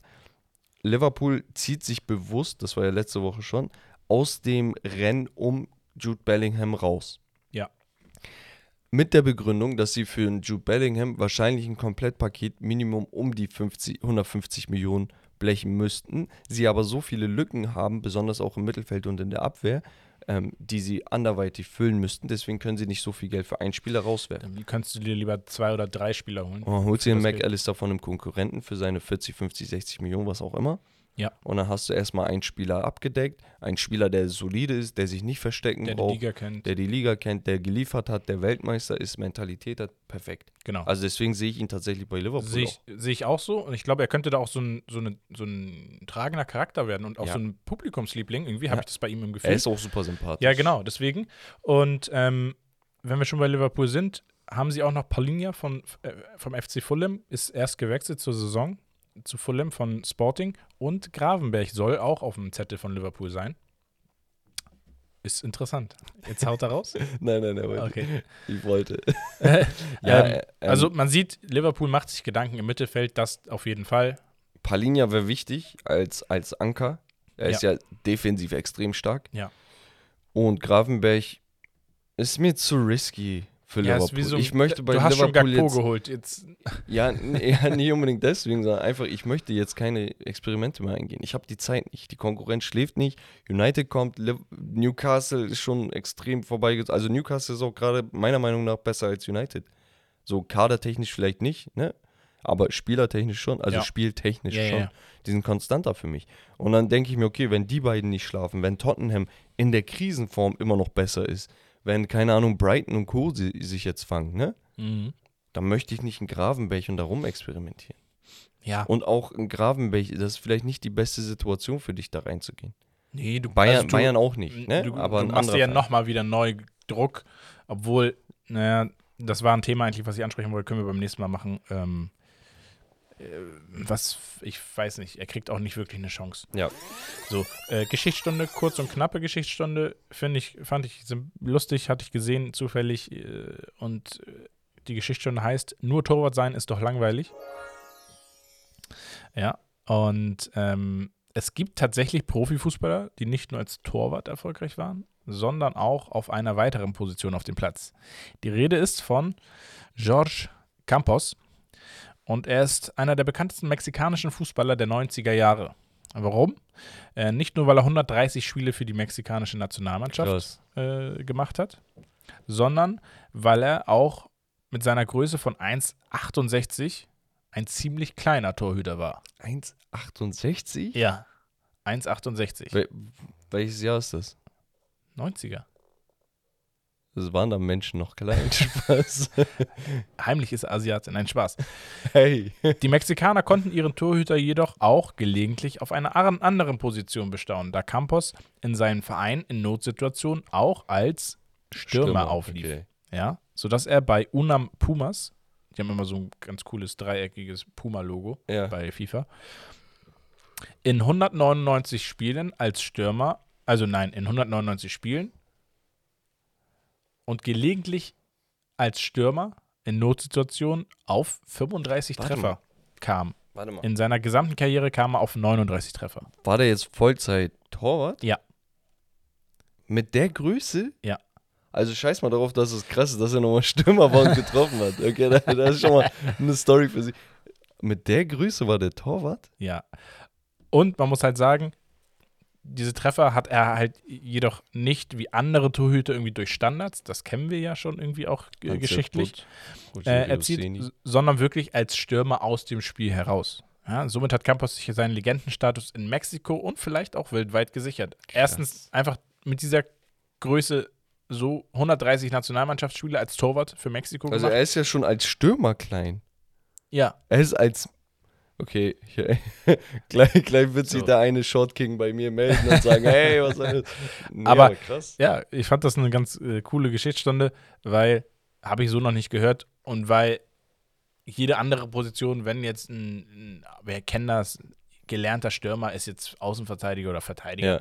Ja, haben wir alles gehört, aber ich habe noch nie gehört, dass ein Torwart auch ein Stürmer war in seiner aktiven Ja, Karriere und auch erfolgreich. Also mit 35 Toren. Geil, geile Geschichtsstunde tatsächlich. Leute, ähm, einmal hier nochmal der Aufruf. Wenn ihr Geschichtsstunden für uns habt, lasst es uns gerne wissen. Schickt uns das Ganze am besten, ich, ich mache es glaube ich künftig so, dass die uns das auf die Mail schicken. Ja. Da habt ihr ja eure Top 10 Listen und so auch letztens alle zugeschickt. Dazu auch nochmal, nächsten Sonntag kommt eine NBA Top 10 YouTube-Reihe quasi nochmal raus mit mir, Wes, Herb und zwei weiteren Gästen. Ähm, da habt ihr eure Listen allgemein auch bei den Fußballvideos ja per Mail geschickt. Bitte dann künftig auch die Geschichtsstunden dahin, dann können wir es besser sortieren. Bei Instagram, ich bin ehrlich, manchmal sagen wir, wir notieren das, dann einen Tag aufgeschoben, schon vergessen. Und dann müssen wir das nach einer Woche wieder rauskramen, so und das ist extrem anstrengend, weil du bei Instagram einfach nicht die Tools hast, um das nachzusehen. Deswegen, wenn ihr uns das per Mail schickt, auf steakandlobster02 at gmail.com, dann haben wir das alles auch immer parat und interessante Geschichtsstunden für euch. Yes. Und so wächst ja die Community. Genau. Man soll ja geben und nehmen. richtig, Genau. richtig. Ich würde sagen, Rommel, wir Knackige, waren... knackige zwei Stunden und zwei Minuten. Ja, Mann, kann man machen, Alter. Kann man machen. Viel Spaß beim Schneiden, Wes. Ja, Leute, wie gesagt, bewertet den Podcast. Schaut nochmal bei Success vorbei. Könnt ihr euch was bestellen. 10% mit unserem Code, den ihr unten hier findet bei Spotify und Co. Steak and Lobster 10 müsste das sein. Bekommt ihr 10%. Und ansonsten würde ich sagen, Romme, das war's von Steak and Lobster. Das Beste vom Besten. Und wir sehen uns beim nächsten Mal. Peace und haut rein.